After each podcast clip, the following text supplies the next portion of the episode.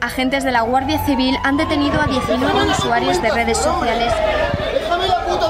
Hoy la delegada del gobierno nos mostraba a cámara algunas de las piedras empleadas por los violentos contra la policía y destacaba la labor de los agentes. Menos lobos.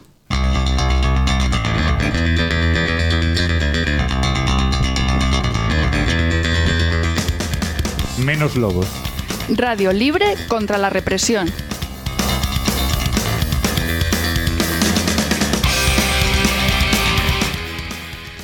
Bienvenidas y bienvenidos al Menos Lobos número 69.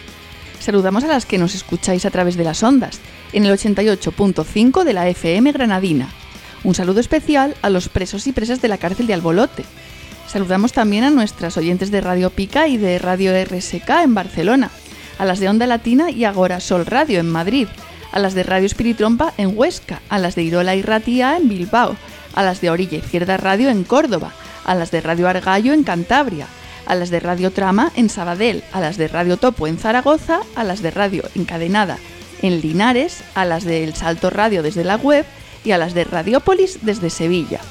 Por supuesto, también saludamos a quienes escucháis los podcasts a través de la web de la radio radioalmaina.org o de la web del programa menoslobos.net.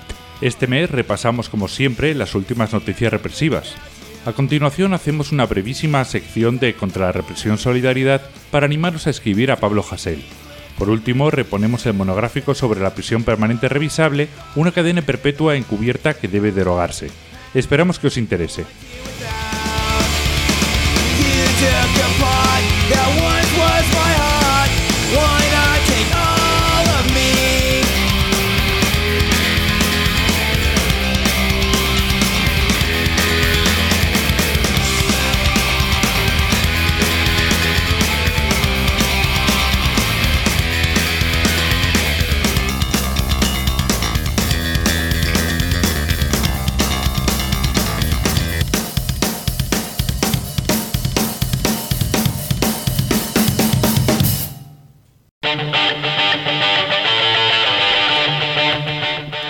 Noticias.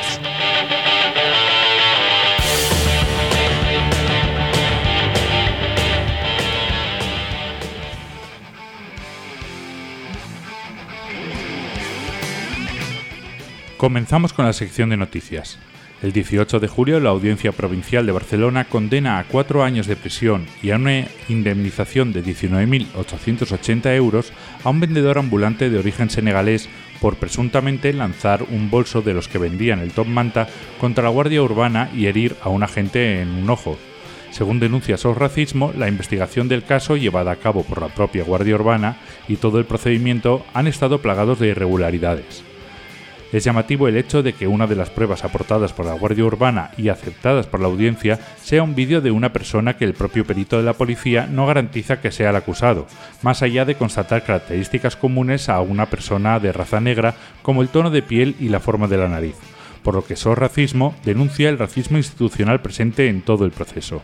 El 20 de julio, la policía local de Terrassa, Barcelona, multa con 2.000 euros a una persona por gritar fascistas a una carpa de Vox en la localidad el hombre ha sido multado en aplicación del artículo 18.1 de la Ordenanza de Convivencia Democrática en la ciudad, que castiga prácticas discriminatorias de contenido xenófobo, racista, sexista u homófobo.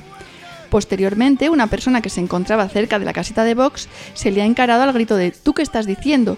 y ha sacado una navaja con la que le ha intentado apuñalar hasta en cinco ocasiones. Afortunadamente, el denunciado ha podido esquivar las cuchilladas. El 21 de julio, dos activistas de Futuro Vegetal son detenidas tras colarse en la pista de aterrizaje de Barajas, desplegar una pancarta y pegarse al asfalto para denunciar la crisis climática. También ha sido detenido un periodista que las acompañaba. Son puestas en libertad en la siguiente madrugada acusadas de un delito de daños por haber presuntamente cortado una valla para acceder, un delito de desórdenes públicos y otro contra la seguridad aérea. Desde el colectivo argumentan que las activistas entraron por un agujero preexistente en la valla, que no hubo violencia ni intimidación, algo importante para calificar un delito de desórdenes públicos, y cuestionan la existencia de un delito contra la seguridad aérea. El mismo 21 de julio le notifican a Pablo Hasél su fecha de salida de prisión, el 14 de abril de 2027. Un total de seis años y dos meses de prisión por haber ejercido su derecho a la libertad de expresión y por su activismo político. También el 21 de julio, la Audiencia de Barcelona juzga a tres jóvenes independentistas por su participación en las protestas post-sentencia del proceso de la Plaza Urquinaona en la ciudad en 2019. Se enfrentan a una petición global de prisión por parte de la Fiscalía de 24 años y 4 meses de prisión, sanciones económicas al margen. El mismo 21 de julio, el medio El Confidencial publica que se han aportado nuevas pruebas al procedimiento penal sobre las expulsiones ilegales a Marruecos desde Ceuta de 55 menores en el verano de 2021. Se trata de varios mensajes de WhatsApp entre altos cargos del Gobierno central y la vicepresidenta del Gobierno de Ceuta, que incriminarían al Ministerio del Interior y al ministro Grande Marlasca. Aunque las dos imputadas, las entonces vicepresidenta del Gobierno de Ceuta y la delegada del Gobierno de la ciudad autónoma, indicaron que obedecieron las órdenes de Madrid, la investigación se había cerrado sin investigar al Gobierno central, hasta que la Audiencia Provincial de Cádiz ha estimado parcialmente el recurso de una ONG y ha ordenado reactivar el caso para investigar el papel del Gobierno. El sábado 22 de julio, la Asociación Vallecana Madres contra la Represión denuncia la infiltración de una policía en su colectivo, al parecer, esta agente, conocida como Marta de Aranjuez, llevaba infiltrada en diversos movimientos sociales de Madrid, antirrepresivos, antifascistas y por el derecho a la vivienda, desde hacía muchos años. El 24 de julio, la Guardia Civil detiene en Mos, Pontevedra, a un vecino de 31 años como autor de un supuesto delito de odio por fomentar o promover la hostilidad o la violencia contra los asociados y empleados de la Asociación de Empresarios de Mos por razón de su ideología.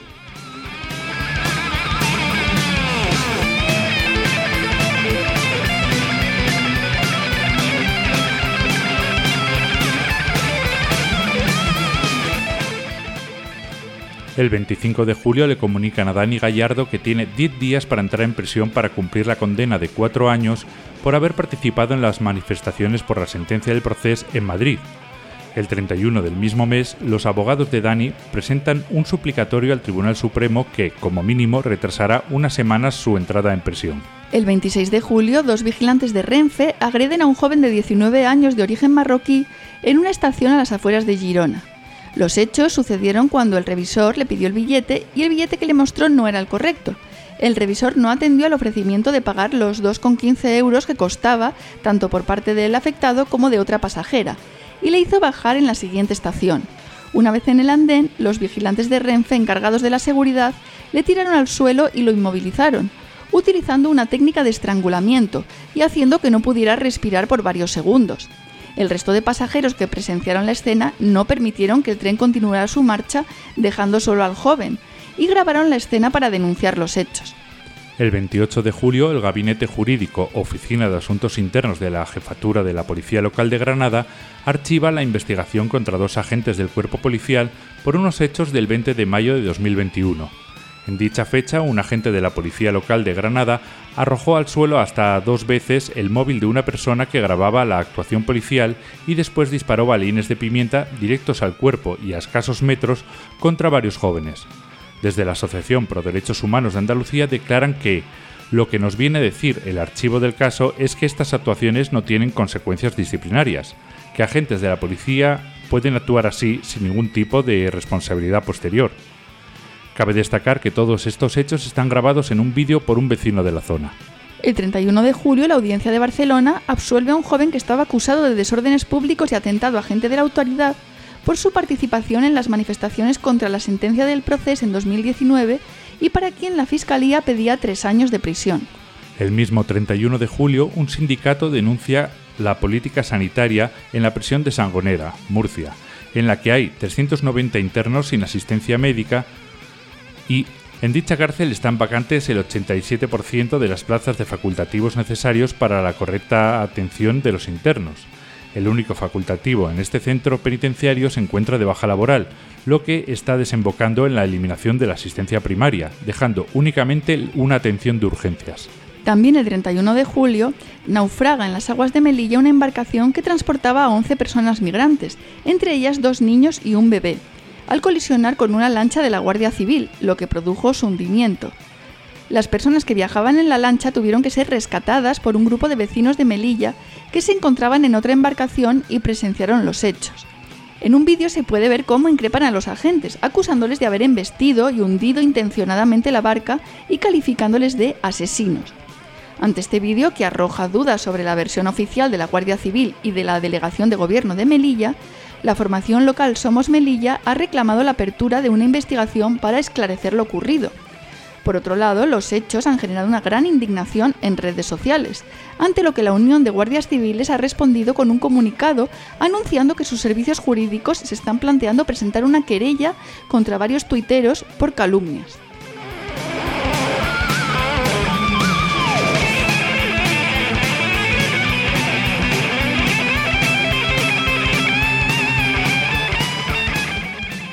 El 1 de agosto, el juzgado penal número 5 de Girona condena a un año de prisión a Carla Costa, la única encausada por la protesta en la que centenares de personas cortaron las vías del AVE el día de la sentencia del 1 de octubre.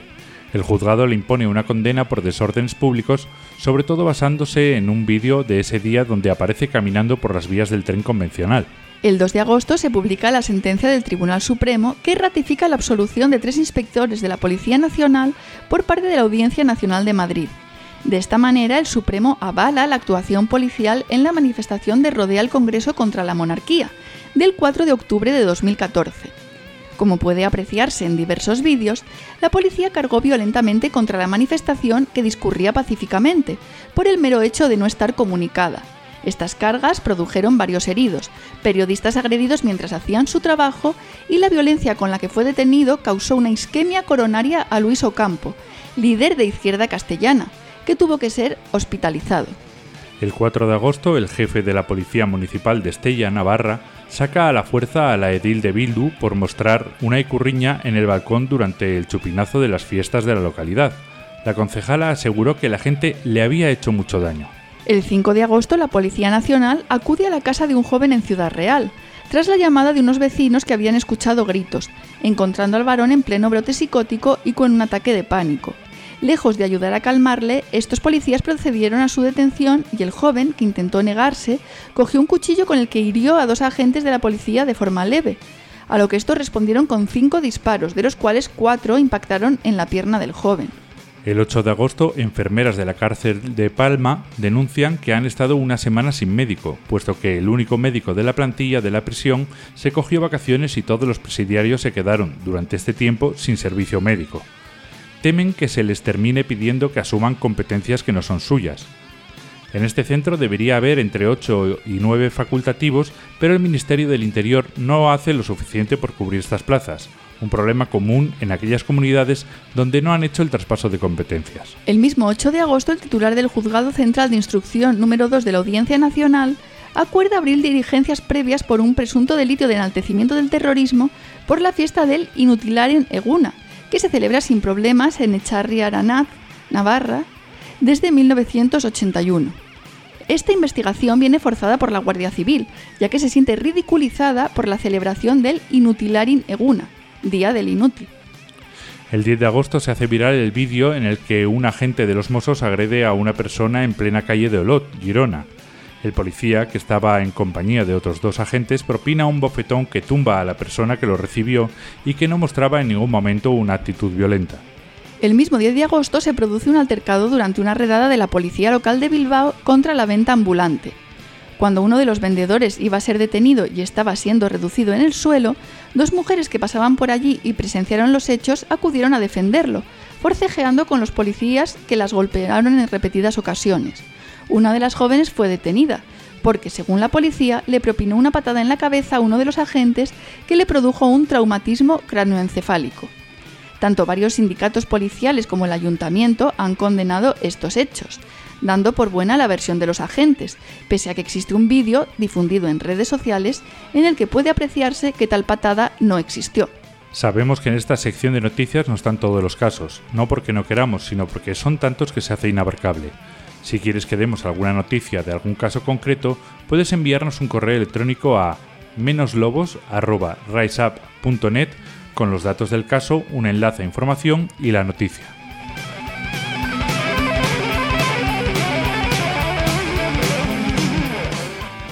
Hoy les ha tocado a ellos, pero en el siguiente sorteo les puede tocar a ustedes. No pierdan la esperanza. La democracia funciona.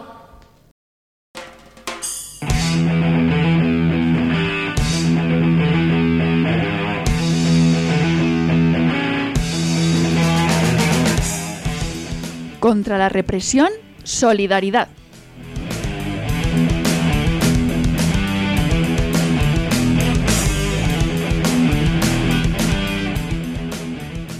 Como hemos contado en la sección de noticias, hace pocos días se hizo público que Pablo Hasél permanecerá encerrado en prisión hasta el 14 de abril de 2027.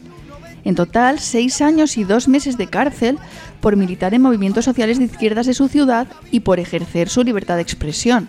Según el diario público, hasta 2021 hubo 150 cantantes, periodistas, políticos y usuarios de redes sociales sancionados por delitos de opinión en el Estado español unos delitos que el gobierno del PSOE y Unidas Podemos prometió derogar cuando las calles ardieron porque Hasél entraba en prisión. No lo hizo, ni siquiera lo reformó.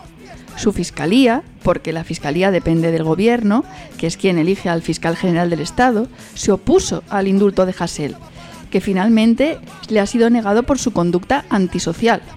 Pero nos dicen que tenemos que sentirnos agradecidos por tener un gobierno progresista que ha frenado el fascismo.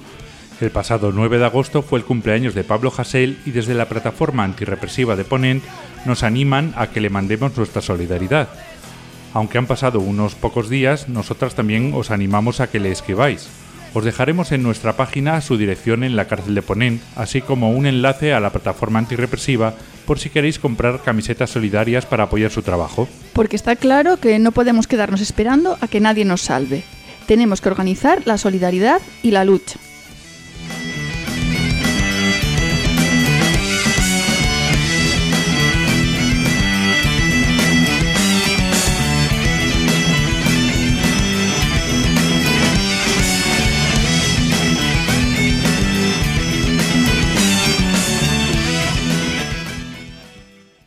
A continuación, reponemos el monográfico sobre la prisión permanente revisable o cadena perpetua encubierta, otro aspecto del Código Penal que produce vulneraciones terribles de los derechos humanos y que lo mismo que los delitos de expresión tampoco ha sido derogado por el gobierno progresista ni ha entrado dentro de la última campaña electoral. Parece que el punitivismo y con él el autoritarismo y el recorte de derechos y libertades sigue avanzando posiciones y nadie desde la política institucional se plantea siquiera articular un discurso alternativo. Y es que el fascismo va ganando, hasta cuando pierde. Escuchamos el monográfico. Últimamente el Tribunal Constitucional nos está dando bastantes disgustos. Resulta que todo lo que a los legos nos parecen vulneraciones claras de los derechos humanos, como las devoluciones en caliente, la ley mordaza o la cadena perpetua, en realidad son prácticas totalmente democráticas y respetuosas con los derechos y las libertades fundamentales. O eso dicen ellos. La última de estas sentencias, como ya hemos mencionado en la sección de noticias, se ha hecho pública el 26 de octubre de 2021.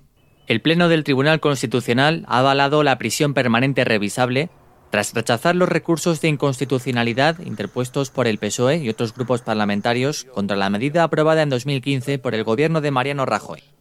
El Tribunal de Garantías ha acordado por siete votos a favor y tres en contra validar la medida privativa de libertad, tal y como proponía la ponente de la sentencia, la magistrada Encarnación Roca. Después de esta sentencia, la ministra de Justicia, Pilar Job, ha dicho que la sociedad no se merecía que se reabriera un debate tan sensible y doloroso. ¡Qué considerada! La escuchamos. Señoría, el Tribunal Constitucional ya ha hablado. El Tribunal Constitucional hace unos pocos días, unas pocas semanas, ya se ha pronunciado y ello supone un antes y un después en esta cuestión que no es posible soslayar la sociedad nos está demandando algo muy importante, que es la certidumbre. Y en este caso, la certidumbre también gira sobre esas penas que se aplican a esas personas a quienes han cometido delitos que merecen el máximo, el más alto reproche penal. Y aquí no podemos eludir que hablamos de cuestiones que afectan también al sentimiento social y al dolor. Cuestiones que deben tenerse en cuenta, aunque no de manera lógicamente exclusiva, a la hora de tomar decisiones políticas. Pero la sociedad no merece que el Gobierno reabra ahora este debate que genera incertidumbre en cuestiones de gran sensibilidad, ni que lo haga justo cuando el Tribunal Constitucional ya se ha pronunciado. Ya sabemos que el PSOE en la oposición y el PSOE en el Gobierno es algo así como el Dr. Jekyll y Mr. Hyde, pero aún así siempre nos escandalizan un poco estos cambios de criterio tan extremos. ¿Recordáis que se opuso a esta medida durante todo su proceso de aprobación? Vamos a refrescarlo rápidamente. La cadena perpetua revisable se aprueba el 26 de marzo de 2015, con 181 votos a favor, 138 en contra y dos abstenciones.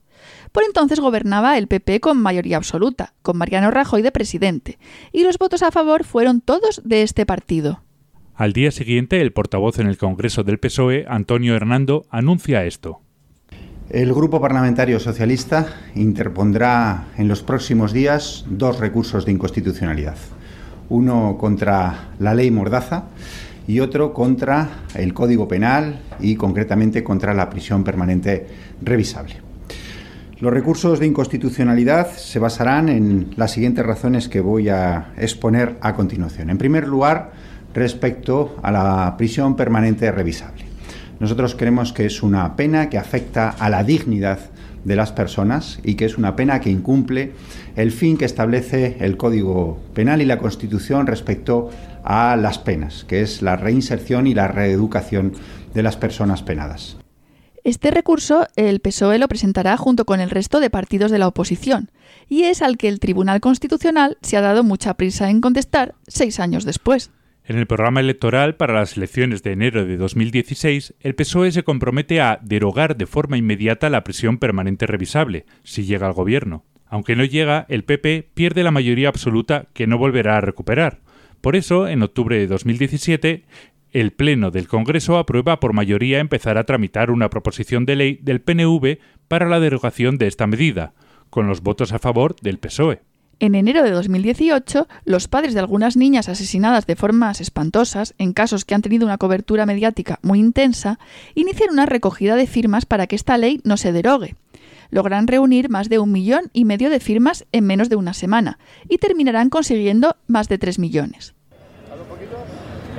Juan Carlos Kerr, padre de Diana Kerr, la joven asesinada en Galicia, cuyo cuerpo fue encontrado hace ya más de un año, ha presentado en la mañana de este jueves en el Congreso 3.200.000 firmas contra la derogación de la prisión permanente revisable.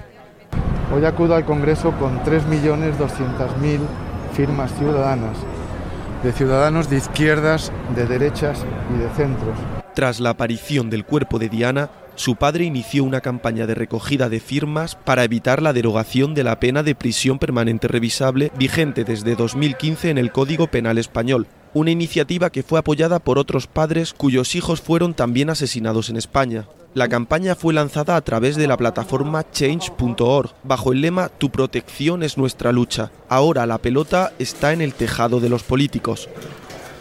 No todos los pronunciamientos públicos son a favor.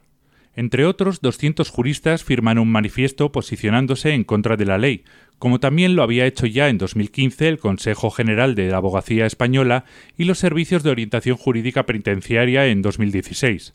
También diversas organizaciones de derechos humanos realizan campañas contra esta medida. Puede que os suene la campaña No a la Perpetua, impulsada por la Asociación Pro Derechos Humanos de Andalucía, eh, la posición de PDHA, porque es algo que previamente teníamos claro prácticamente desde que sonaba antes del año 2015 que se iba a introducir eh, esta pena a perpetuidad en el Código Penal. Em, ya desde entonces, pues APDHA eh, inició una campaña contra la perpetua, que se llama así, campaña contra la prisión permanente revisable, no a la perpetua, solicitando primero su no inclusión dentro del Código Penal y una vez se introdujo esta institución dentro de nuestro de nuestro código, pues su, su derogación.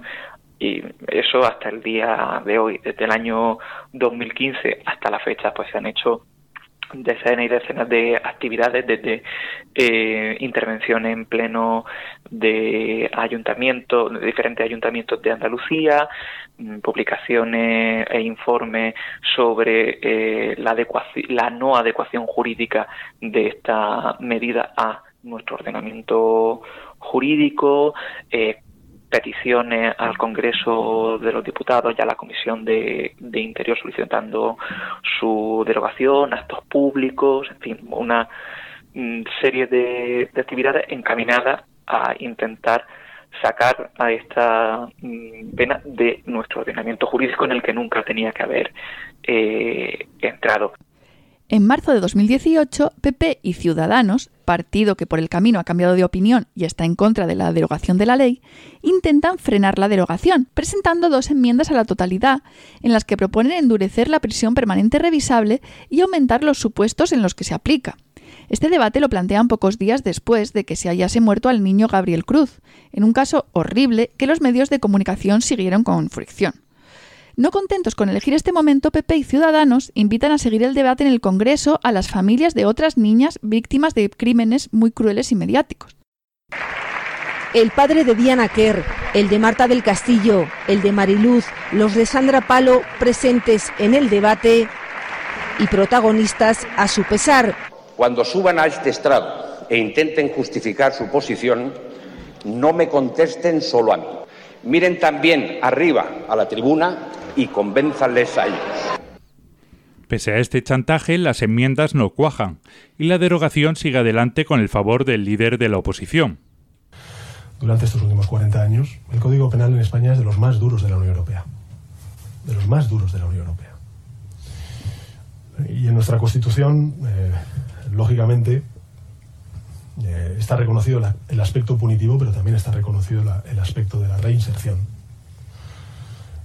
Cuestión distinta es que esa reinserción funcione o no funcione, pero son valores que están incorporados en la Constitución española.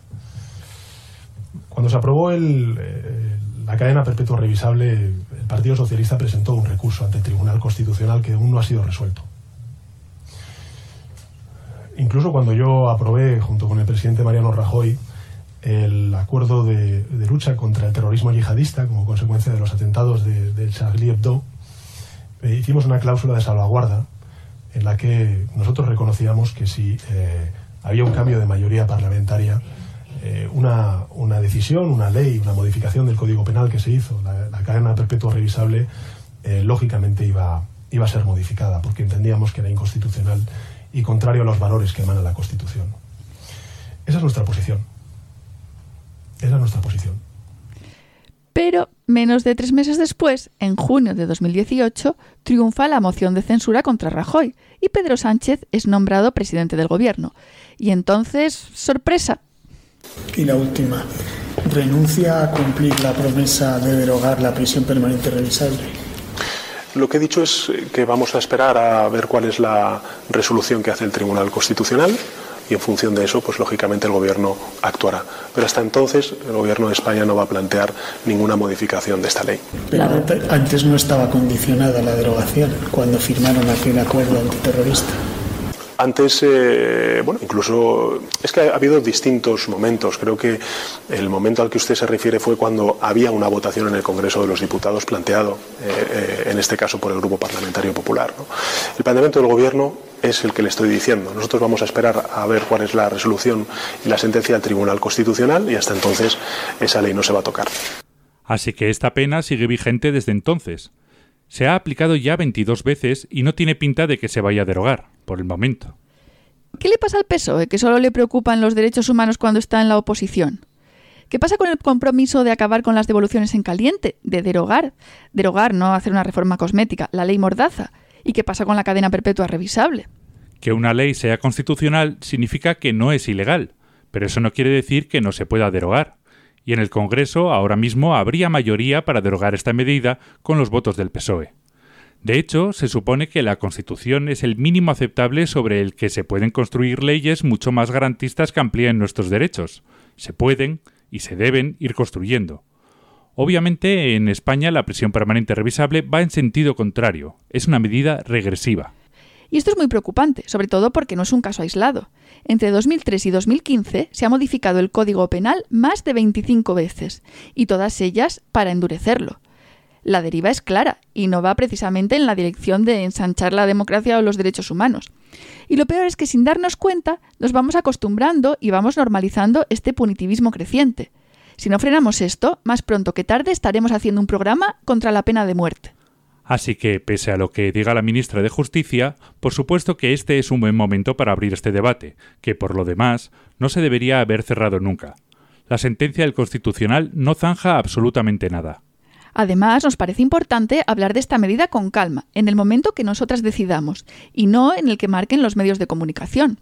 Es muy preocupante que en los medios nunca se debata sobre el sistema penal sin vincularlo a crímenes concretos tan horribles que bloquean nuestra capacidad de pensar.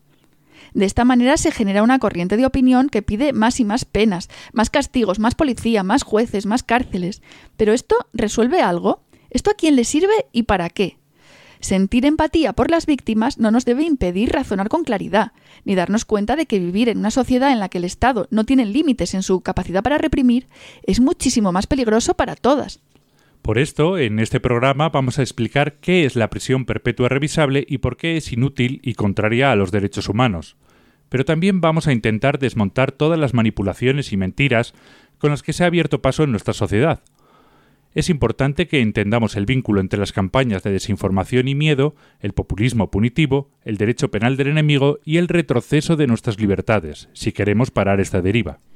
Para hacer este programa hemos contado con dos invitados, Francisco Miguel Fernández Caparrós, coordinador del área de cárceles de APDHA, al que ya hemos escuchado hace un momento hablando de la campaña No a la Perpetua, y Ana Gordaliza, trabajadora social en prisión desde hace 30 años, psicóloga social y miembro del grupo SAMPAEN, Salud Mental en Prisión de la Asociación Española de Neuropsiquiatría. Les hemos planteado algunas dudas y preguntas que nos contestarán a lo largo del monográfico. Les damos las gracias y mandamos un abrazo desde aquí. También queríamos comentaros que una de nuestras fuentes principales a la hora de documentarnos ha sido el libro de Julián Ríos, La prisión perpetua en España. Os vamos a dejar un enlace al texto que es muy interesante porque no solo proporciona argumentos jurídicos, sino que nos acerca a las condiciones de vida en las cárceles.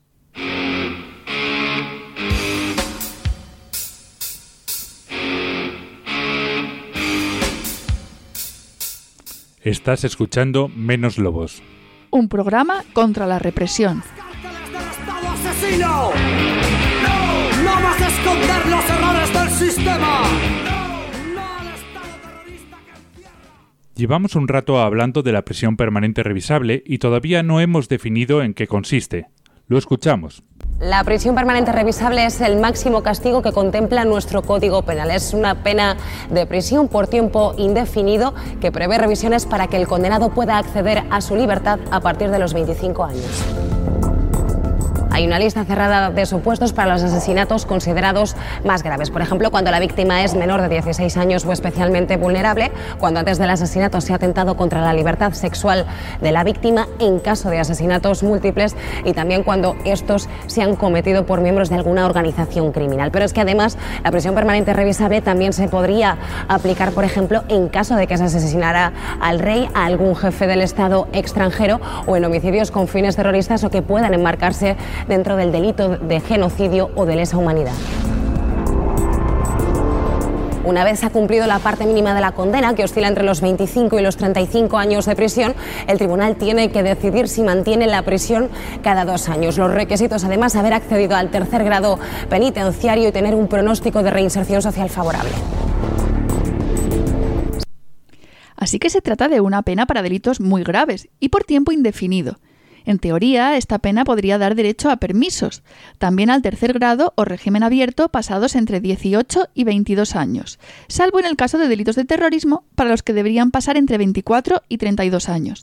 La pena debe revisarse después de haber cumplido entre 25 y 30 años de prisión, y si es por delitos de terrorismo, entre los 28 y los 35 años. La revisión se hará por un tribunal en una especie de juicio, procedimiento oral contradictorio, en el que intervendrán el Ministerio Fiscal y el preso asistido por su abogado. Así que su concesión no es automática, sino que el juez valorará si hay un pronóstico favorable de reinserción social, teniendo en cuenta el delito cometido, personalidad del penado, circunstancias familiares, sociales, posibilidad de reiteración del delito, etc. Además, el preso tiene que estar en tercer grado para que se le pueda hacer esta revisión. Si no se concede al preso la libertad condicional, después de la revisión se repetirá cada dos años. Una vez que el preso esté en libertad condicional, tiempo que durará entre 5 y 10 años, ésta se puede revocar. Para ello no hace falta que la persona reincida. Basta con que el juez considere que han cambiado las circunstancias y que ya no se puede mantener el pronóstico de falta de peligrosidad. En realidad, como vamos a explicar más adelante, es prácticamente imposible que tanto los permisos como el tercer grado y finalmente la libertad condicional se vayan a conceder a estos presos, por lo que podemos hablar de una cadena perpetua.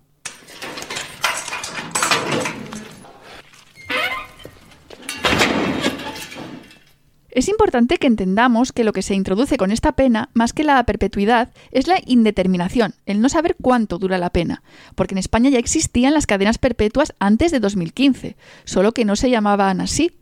Por un lado, el límite de cumplimiento efectivo de las penas que no son de prisión perpetua en nuestro Código Penal es extensísimo. No nos referimos a los años de condena que aparecen en la sentencia, que por poder pueden sumar varios siglos, sino de los años que de verdad tiene que pasar una persona encerrada dentro de la cárcel. Estamos hablando de límites reales, según los delitos, y si es uno o son más, de 20, 25, 30 y hasta 40 años de cumplimiento efectivo. Pongamos que una persona entra en prisión con 30 años y tiene que salir a los 60, a los 70. ¿Con qué expectativas de futuro? ¿Qué posibilidad de rehacer su vida? ¿No es esto una cadena perpetua? Pensemos ahora en una persona que ingresa en prisión a los 50 años con una de estas penas tan largas. Va a morir en prisión. A esto hay que añadirle otros casos terriblemente injustos. Se trata de las cadenas perpetuas de facto, por tener diferentes condenas sucesivas que, aunque no son muy graves, no se pueden acumular. Esto lleva a que personas que entraron en la cárcel por delitos comunes, como por ejemplo un robo, puedan no volver a salir jamás. Lo explicamos rápidamente. Existe una figura que se llama acumulación de condenas, por la que si una persona tiene muchas condenas diferentes y la suma de sus condenas supera el tiempo máximo que se puede estar en prisión, es decir, el triple del tiempo de la pena más grave, con los límites de 20, 25, 30 o 40 años, las condenas se juntan y se deja un total de años que no supere estos límites. El problema es que esta acumulación solo se puede hacer cuando todos estos delitos se han cometido antes de que uno de ellos se juzgue y haya sentencia firme. Si ya hay sentencia y se cometen después, no se pueden acumular.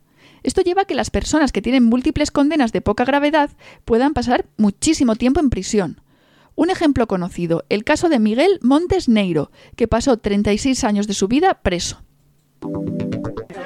El preso común más antiguo de España, Miguel Montes Neiro, de 61 años, abandonó la cárcel tras haber sido indultado por el gobierno después de enlazar una veintena de condenas desde 1976, ninguna de ellas por delitos de sangre. Ahora, ahora lo que me planteo la vida es criar a mis niñas. A criar a mis niñas. Soy ceramista, mm, autodidacta. Ahora mm, daré algunas clases en Bellas Artes, si puede ser para hacer más, acentuar más los conocimientos que tengo y ya está, y de eso quiero vivir. Entró en la cárcel por primera vez en 1976 cuando tenía 25 años, acusado de desertar del ejército.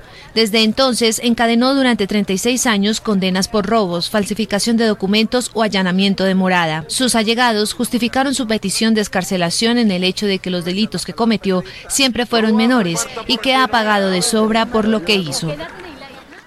Para conseguir salir en libertad, este hombre y su hermana tuvieron que ponerse en huelga de hambre y su familia llevó a cabo una campaña que tuvo bastante eco mediático hasta que finalmente logró el indulto y salió en febrero de 2012. Miguel Montes murió en libertad cinco años después. Sin indulto, su escarcelación habría estado prevista para septiembre de 2021, así que habría muerto en la cárcel. Esto del indulto no deja de ser un reconocimiento por las autoridades del fracaso del sistema penal y penitenciario ya que se tiene que recurrir a una solución extraordinaria porque dentro del sistema no hay una vía para solucionar tamaña injusticia.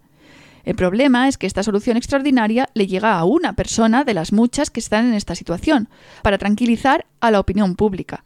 Pero ¿y todas las demás? Estamos hablando de mucha gente. Se estima que unas 400 personas están actualmente atrapadas en esta situación de cadena perpetua de facto. Dentro de esta situación terrible, un caso que nos parece especialmente sangrante es el de las personas que suman estas condenas una vez dentro de prisión. Escuchamos a Ana Gordaliza. O sea, yo tengo casos de gente que ha pasado 27 años ininterrumpidos en prisión y todavía no ha terminado de cumplir. Sí es cierto, gente que ha tenido dificultades de adaptación al régimen penitenciario, pero bueno, hasta cierto punto que es adaptarse al régimen penitenciario, ¿sabes? O sea, ¿eh? que han creado, pues bueno, que han tenido también incidentes dentro, que les han aumentado la pena con la que entraban.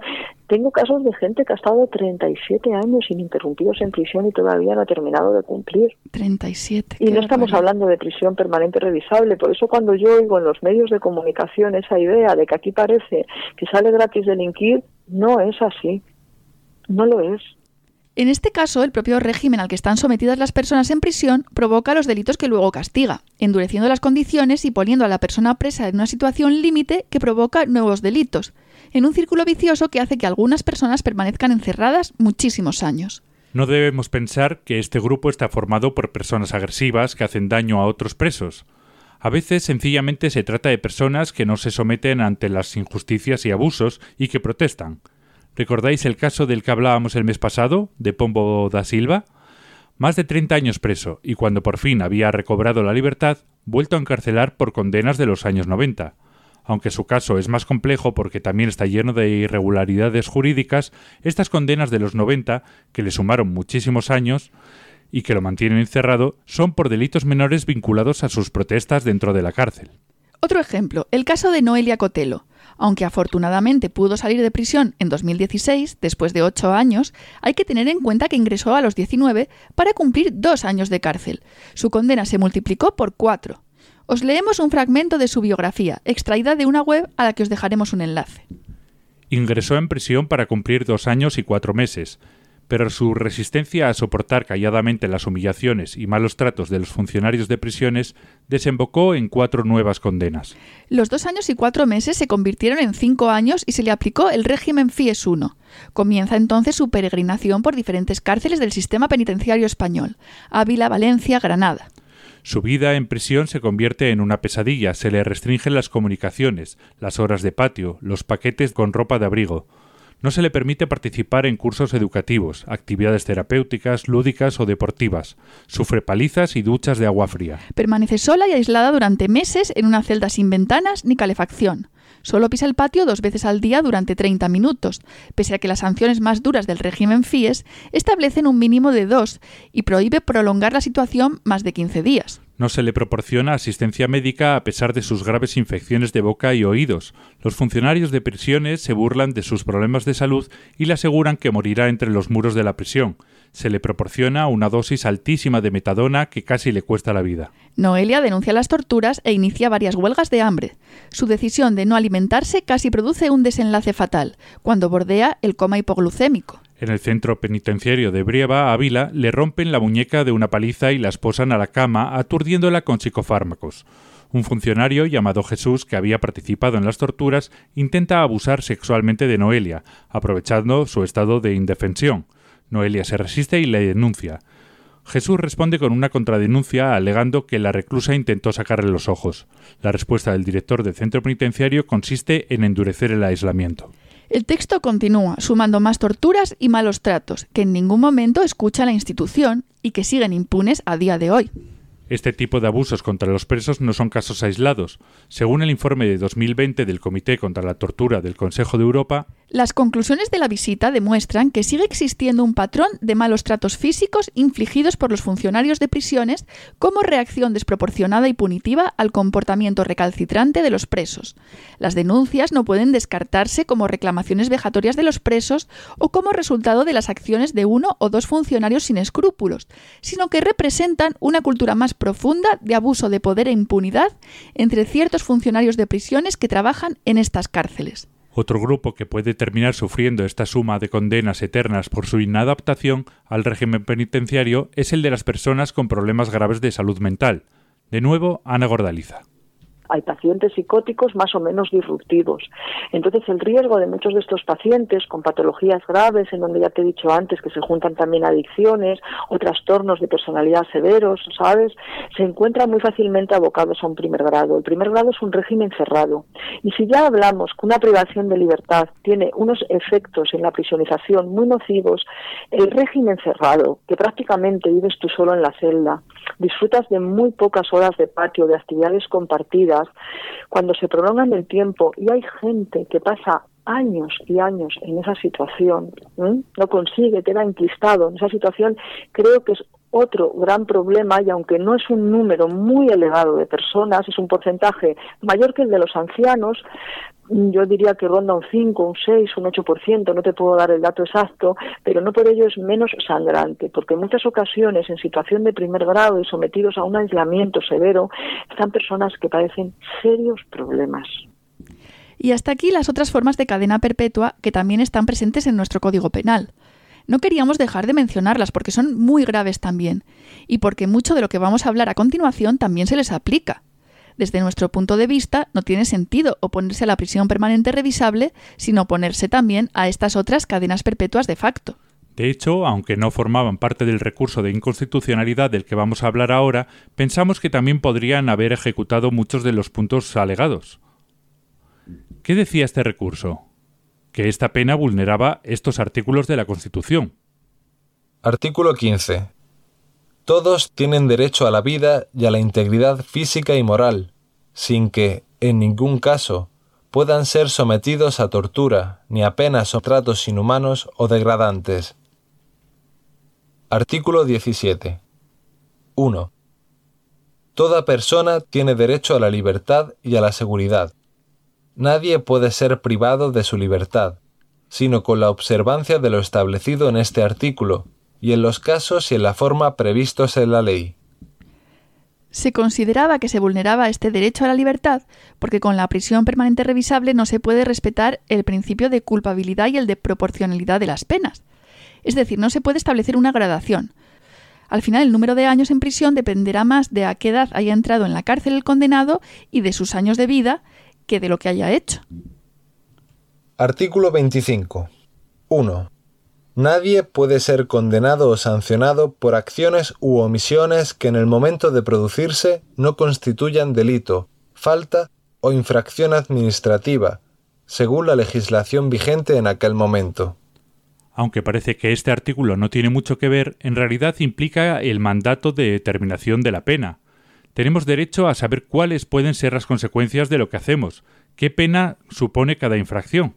Esto, como decíamos, no se conoce en la prisión permanente revisable. 2.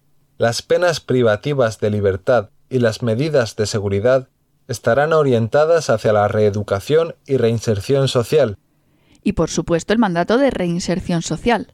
Este punto es muy importante para argumentar en contra de la cadena perpetua y en realidad de la cárcel en general. Y vamos a hablar bastante de él un poco más adelante. Bueno, así desde el desconocimiento parecería bastante obvio que la prisión permanente revisable vulneraba estos artículos de la Constitución. Pero el Tribunal Constitucional ha dicho que no, que de eso nada. Le hemos pedido a Francisco que nos ayude a entender esta sentencia. ¿Qué argumento utilizó el Tribunal Constitucional para validar la prisión permanente revisable? uno de los argumentos que, utiliza, que es un argumento eh, poderoso, es que la prisión perpetua es conforme al eh, uno de los principales instrumentos en materia de derechos humanos que tenemos en el continente europeo, que es la Convención Europea de Derechos Humanos. ¿Por qué dice esto? Pues porque el Tribunal Europeo de Derechos Humanos ha tenido ocasión en varias eh, resoluciones de pronunciarse acerca de la conformidad o no de esta medida de perpetuidad en distintos países del continente europeo. Le hemos preguntado también cuál es su opinión y la de su organización sobre esta sentencia. ¿Realmente la prisión permanente revisable es compatible con los derechos humanos y con los derechos y libertades fundamentales recogidos en la Constitución? Lo escuchamos. Mm, la posición de APDHA prácticamente está recogida hasta en los silencios en el voto particular que formulan Siol Río, Conde Pumpido y María Luisa eh, Balaguer Callejón. Mm, ahí está el contenido básico de por qué, a pesar de este argumento que da el voto mayoritario del Tribunal Constitucional, la prisión perpetua es una medida inconstitucional a la luz de lo que dentro del derecho se llama el derecho internacional de los derechos humanos.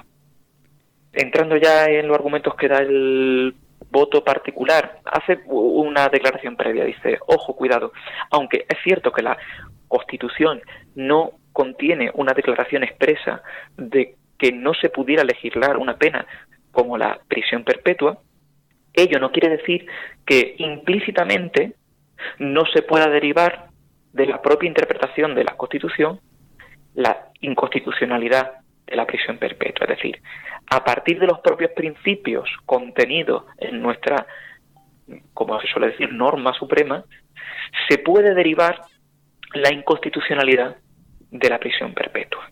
Y da tres tipos de razones, da tres eh, argumentos. Uno, el primero de ellos de orden moral o de orden político, y los otros dos son de orden jurídico. El primer argumento se refiere a que la democracia y los derechos humanos deben siempre ensancharse y perfeccionarse, no retroceder.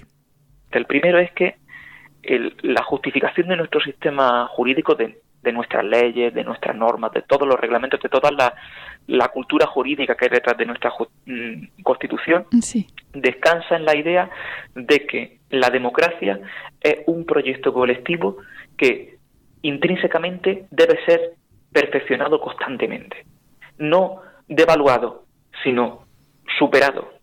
Ese es el horizonte de una democracia avanzada, es lo que dice el texto del voto particular.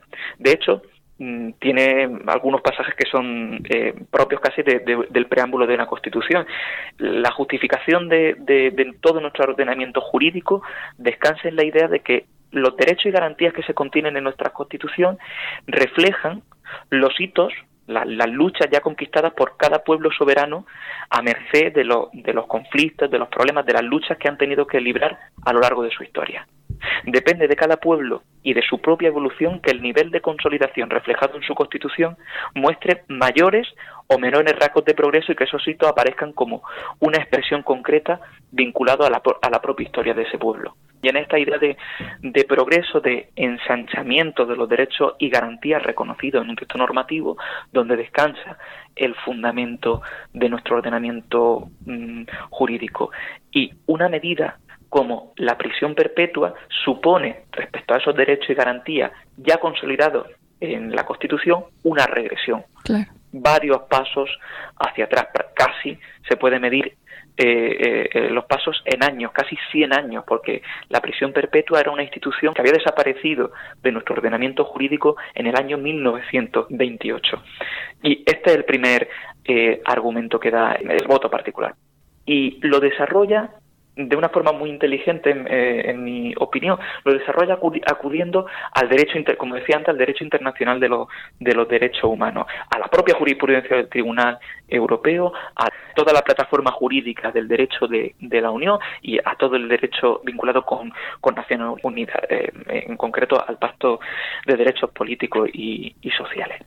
Rescata básicamente mm, cuatro principios, perdón, sobre cómo el derecho internacional de los derechos humanos impide introducir una pena a perpetuidad en constituciones como la nuestra.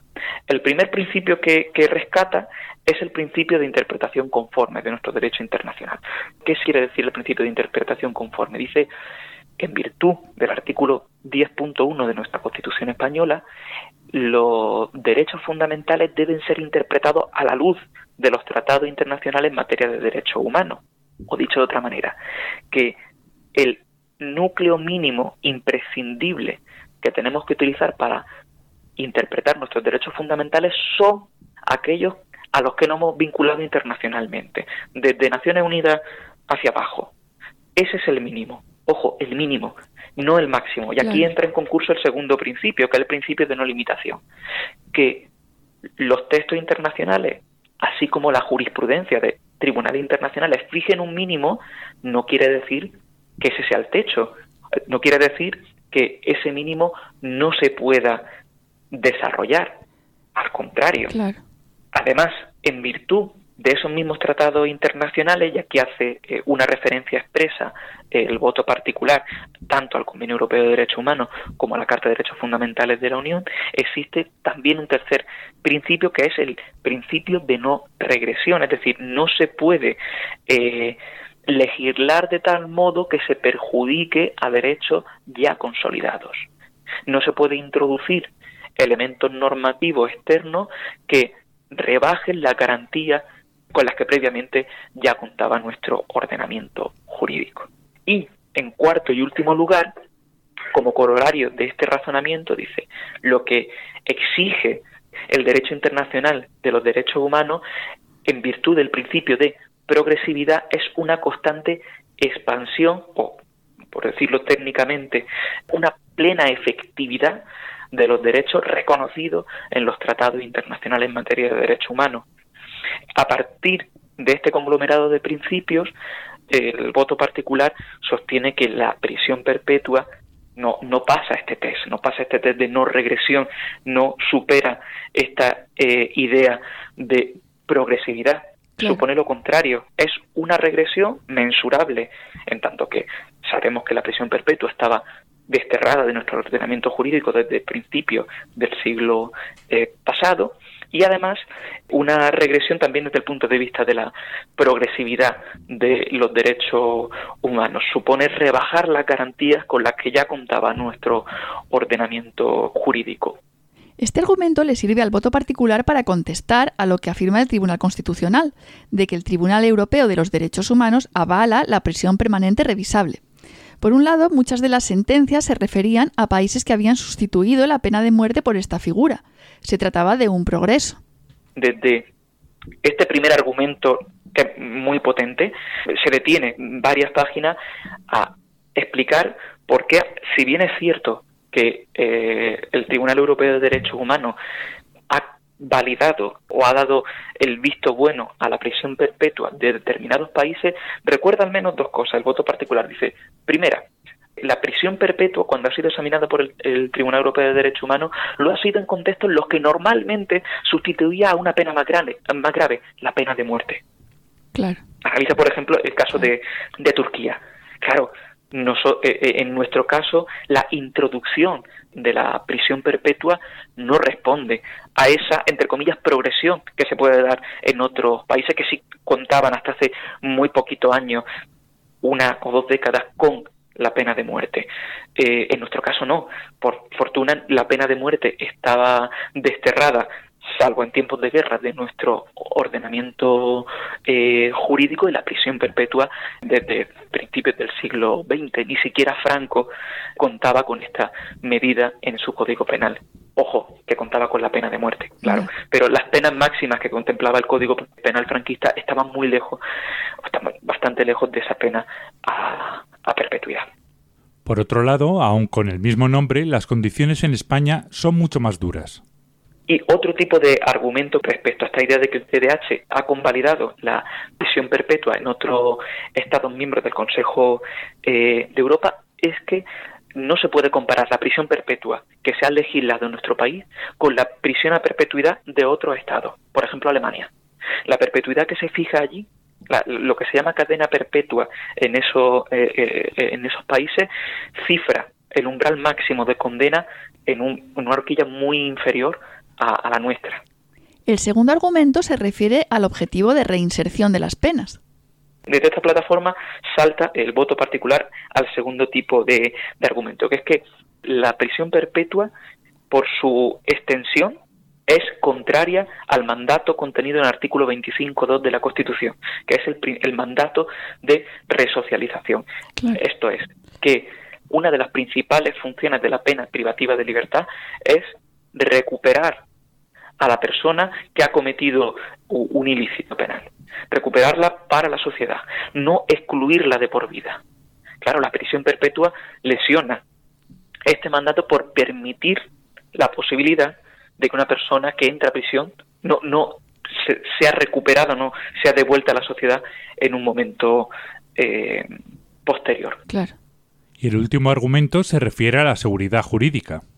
Y el tercer argumento que da mm, va dirigido al principio de al derecho a la libertad y al principio eh, de seguridad jurídica. No hay eh, un plazo determinado, un plazo concreto en el que se sepa cuándo va a terminar esa pena privativa de libertad. No existe una determinación específica de que la persona sabe cuándo entra y sabe cuándo sale. No, eso se suspende eh, a la hora de imponer esta, esta medida. La determinación de la pena mm, se quiebra por la medida de, de la prisión perpetua. Una persona sabe cuándo entra, pero no sabe ya cuándo va a, a salir.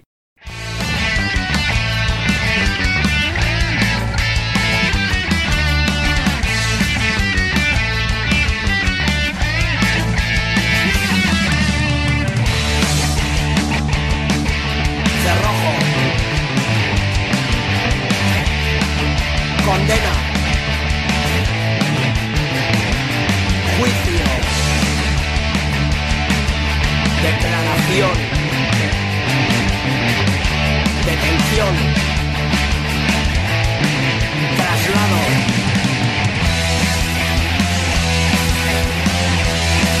Instancia. Permiso.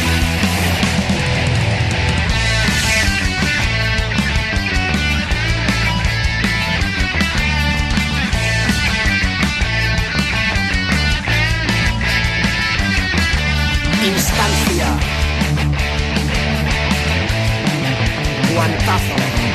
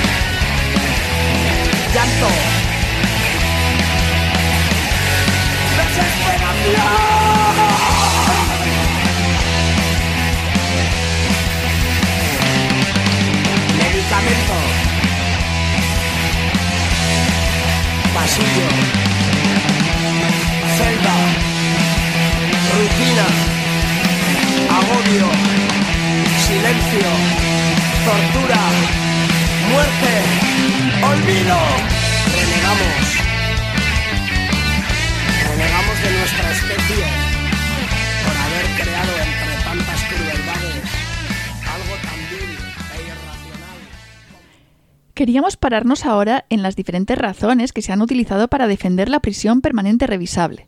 Muchas de ellas también se utilizan en general para promover cualquier endurecimiento del Código Penal. Lo más preocupante es que, aunque están basadas en falacias y manipulaciones, han terminado calando en una parte importante de la sociedad. Así que si queremos revertir esta tendencia de creciente punitivismo, tenemos que poder desmontarlas. Primera idea. El sistema penal y penitenciario español es demasiado blando. Las penas son demasiado cortas y además entre permisos, tercer grado y libertad condicional, la gente apenas pasa tiempo encerrada y es liberada enseguida. Entra por una puerta y sale por la otra. Pues bien, esto es... falso. Escuchamos a Ana Gordaliza. A mí me sorprende mucho cuando yo escucho en la opinión pública algo que también se favorece en los medios de comunicación, esa idea de que la gente sale por una, o sea, entra por una puerta y sale por la otra. Eso no es así. De hecho, aún sin prisión permanente revisable, ya teníamos uno de los códigos penales más duros de la Unión Europea, con penas y periodos de cumplimiento más largos. Lo cual es muy llamativo teniendo en cuenta que la tasa de delitos está por debajo de la media europea. Joan Carlos, tú eres el director de esta cárcel, de Brians, Brians 1. Brians 1. ¿Cuántos presos hay en esta cárcel? Unos 1.400. ¿Y en total en España cuántos presos hay? Unos 50.000. 50.000 presos. Sí. ¿Y eso para un país de 46 millones de habitantes es mucho, es poco? Es mucho. Comparado con los países de nuestro entorno, tenemos mucha más gente en prisión que... ¿Qué pasa? ¿Que aquí delinquimos más? No, al contrario, delinquimos menos. Pues no lo, lo que tenemos es un régimen de cumplimiento que es más duro y condenas más largas. Por ejemplo, Francia es mucho más violenta que España. Inglaterra lo es más. Los países nórdicos también son más. España es un país poco violento, muy pacífico, con menos delitos por, por millón de habitantes que otros países. Entonces, ¿a qué viene esta represión penal tan fuerte? Esta es la pregunta que nos tenemos que hacer. Este último era Joan Queralt, catedrático de Derecho Penal de la Universidad de Barcelona.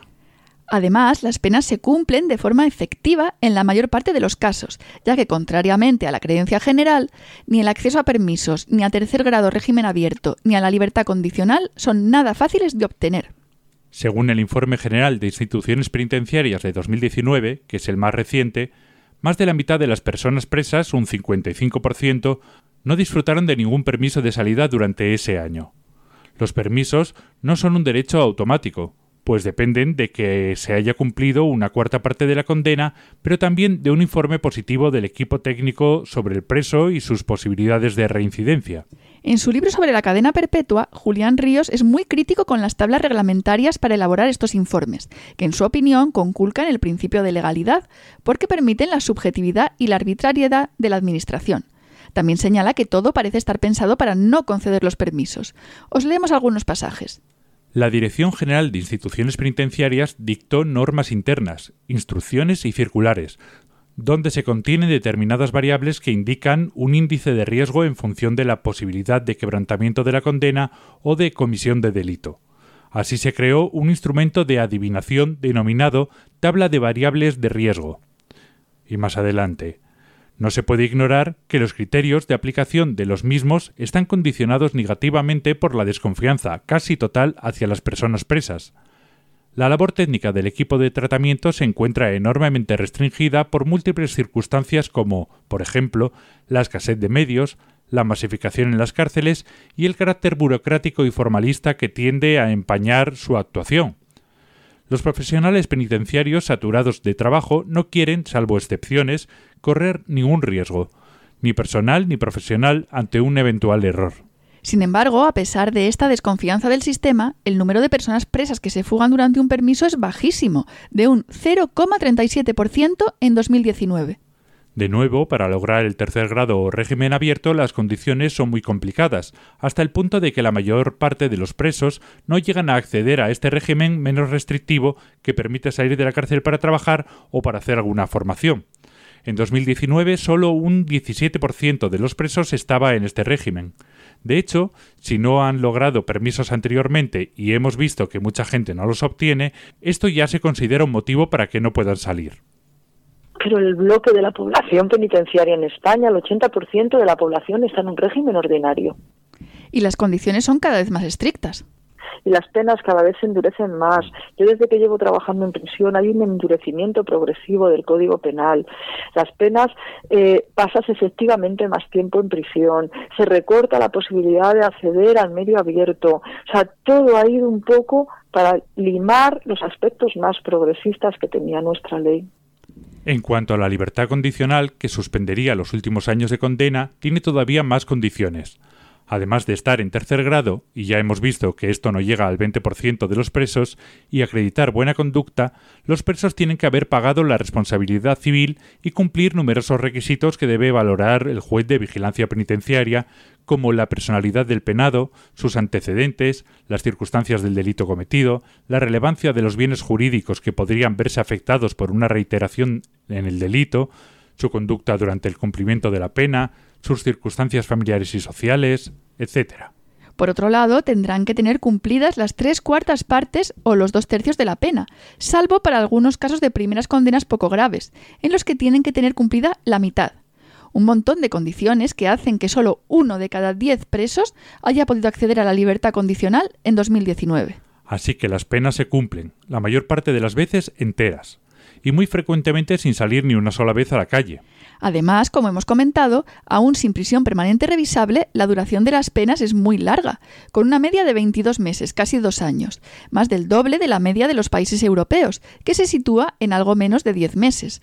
Solo en Portugal, Rumanía y Azerbaiyán la gente pasa más tiempo en la cárcel. Esto nos lleva a otra mentira que el PP utilizó profusamente para justificar esta medida y de la que ya nos ha hablado Francisco en su crítica a la sentencia del Constitucional. La prisión permanente revisable nos pone al nivel del resto de países europeos. Esto es... falso. En el resto de Europa también tienen casos que llenan horas de informativos.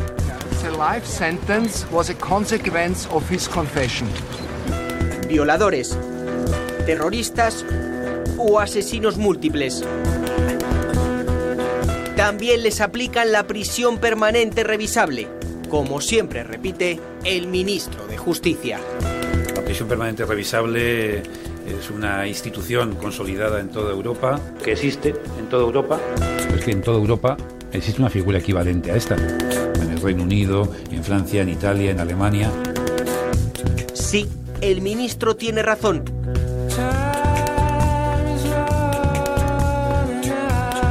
Pero en España la pena se revisará en el mejor de los casos a los 25 años.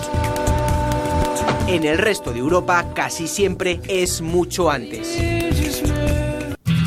Así que sí, La prisión permanente revisable ya existe en muchos países de nuestro entorno. Lo que no cuenta el ministro catalá es que en casi todos estos países es una pena mucho más moderada que en España. En Bélgica o Finlandia la ejecución de la pena se suspende normalmente a los 10 años, en Dinamarca a los 12, en Austria, Francia, Suiza, Luxemburgo o Alemania a los 15. Aquí en España el mínimo es 25. Tenemos uno de los códigos penales más duros de la Unión Europea. Alemania tiene cadena perpetua, sin el nombre vergonzante de prisión permanente revisable. Le llaman cadena perpetua, sin más. Pues en Alemania, con cadena perpetua, la duración media en la cárcel es más corta que en España sin cadena perpetua. Esto eran fragmentos de un programa de la Sexta de 2018 y la persona que hablaba al final era el catedrático Joan Keralt. Otro bulo, alimentado, claro, por instituciones penitenciarias.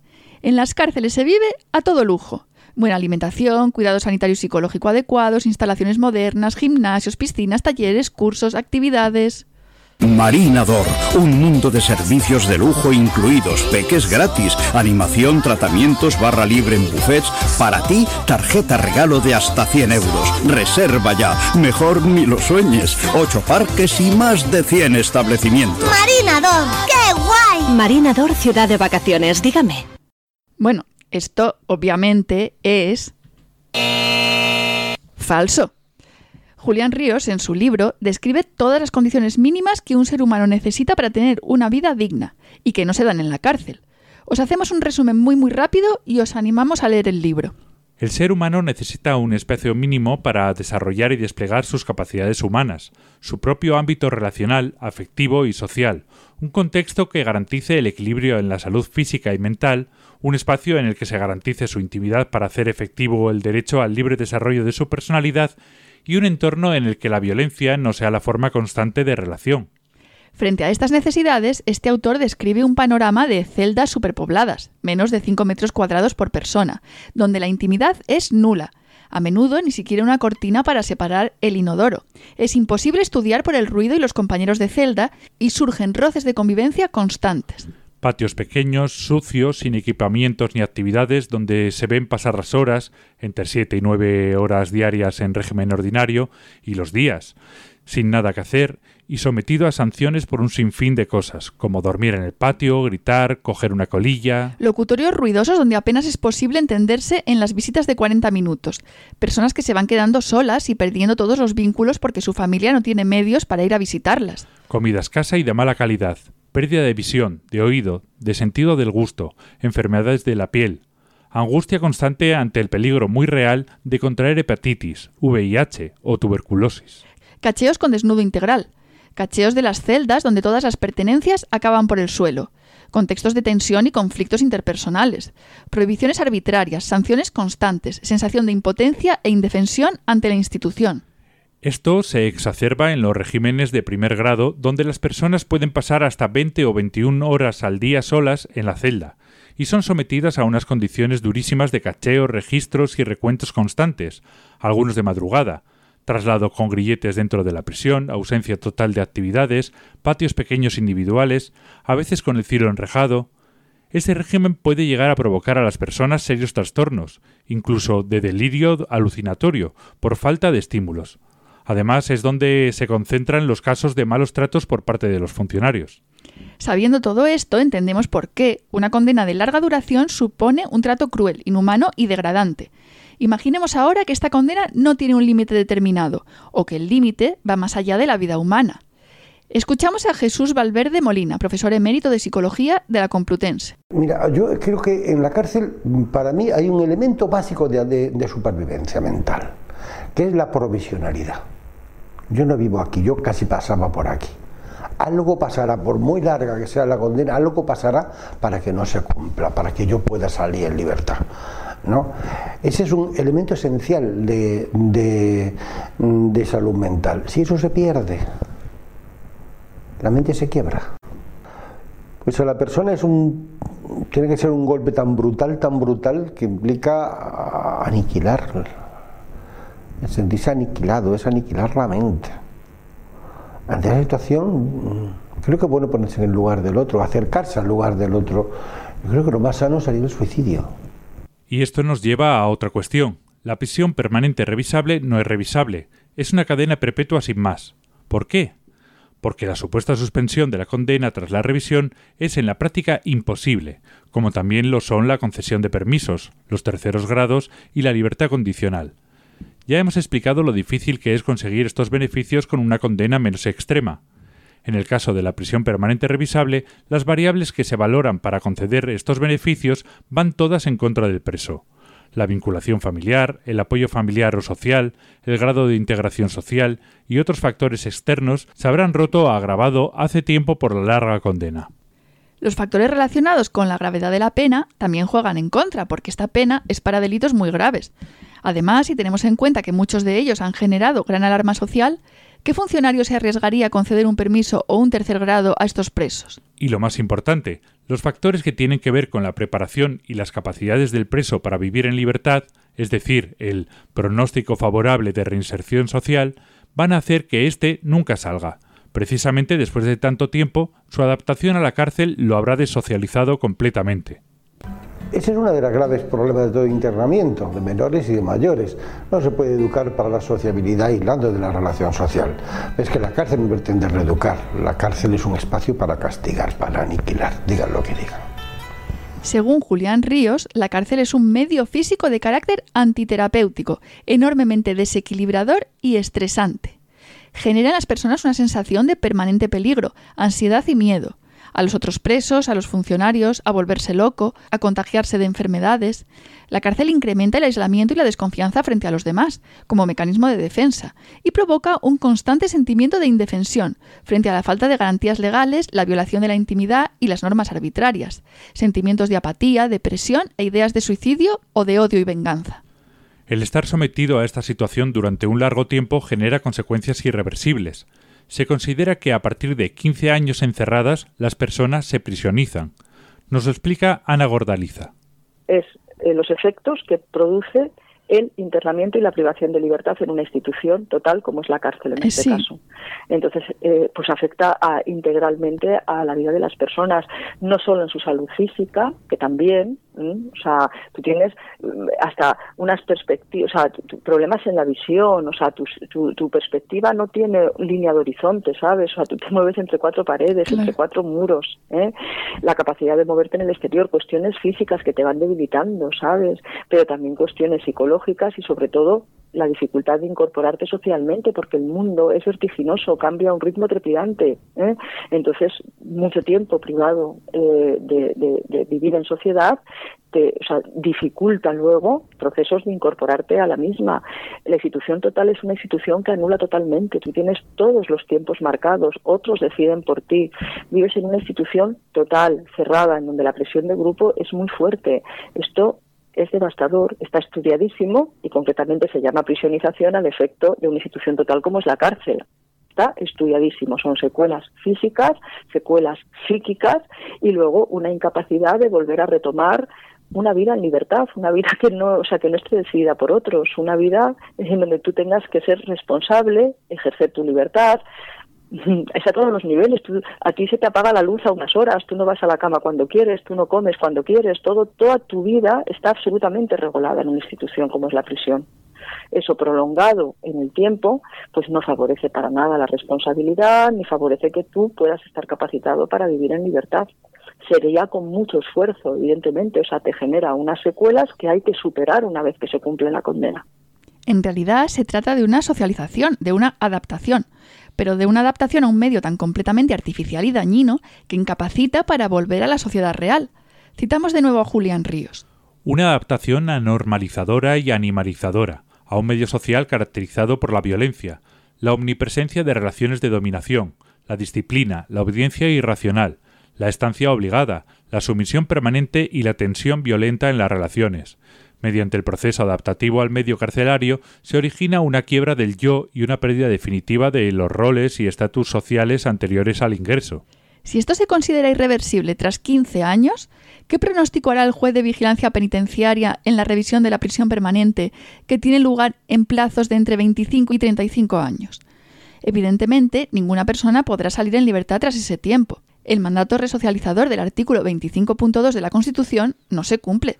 Este es un argumento muy serio no solo contra la prisión permanente, sino contra la cárcel. Si cuanto más tiempo pasas dentro, más desocializado, ¿dónde queda esa finalidad de las penas de reeducar y reinsertar? No es que no se cumpla el mandato de la Constitución, es que va en sentido contrario. Seguimos con los bulos punitivos, y en relación con esta falsa percepción de un sistema penal y penitenciario demasiado blando. Las personas ancianas no entran en la cárcel, y cuando te haces viejo, te liberan. Esto es... falso. De hecho, la población reclusa tiende a envejecer cada vez más.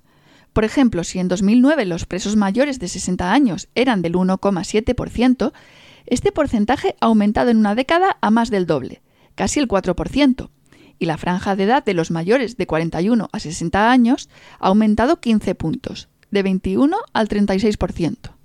Y yo por lo que veo hay un cierto proceso de envejecimiento de la población reclusa. Yo antes, cuando empecé a trabajar en prisiones, no encontraba tantas personas mayores. Tú fíjate cómo será que yo antes, cuando empecé a trabajar en prisiones, no existían programas de atención integrada mayores y ahora empezamos a tenerlos, porque tenemos una población que no es numéricamente significativa, pero que empieza a ser relevante. Es un porcentaje pequeño, pero con personas que necesitan mucha atención. Desde el momento que en prisiones tenemos ya protocolos de intervención con estas personas, con esta franja de edad, es porque es ya significativo el número de personas que tenemos en esa situación en prisión.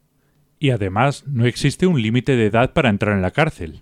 O sea, a esas edades lo que puede estar previsto es que tú, cuando estás cumpliendo condena, por razones humanitarias, puedas tener acceso a la libertad condicional pasados los 70 años, pero cuando tú has cometido, nunca has entrado en prisión y has cometido un delito con 82, es que entras en la cárcel.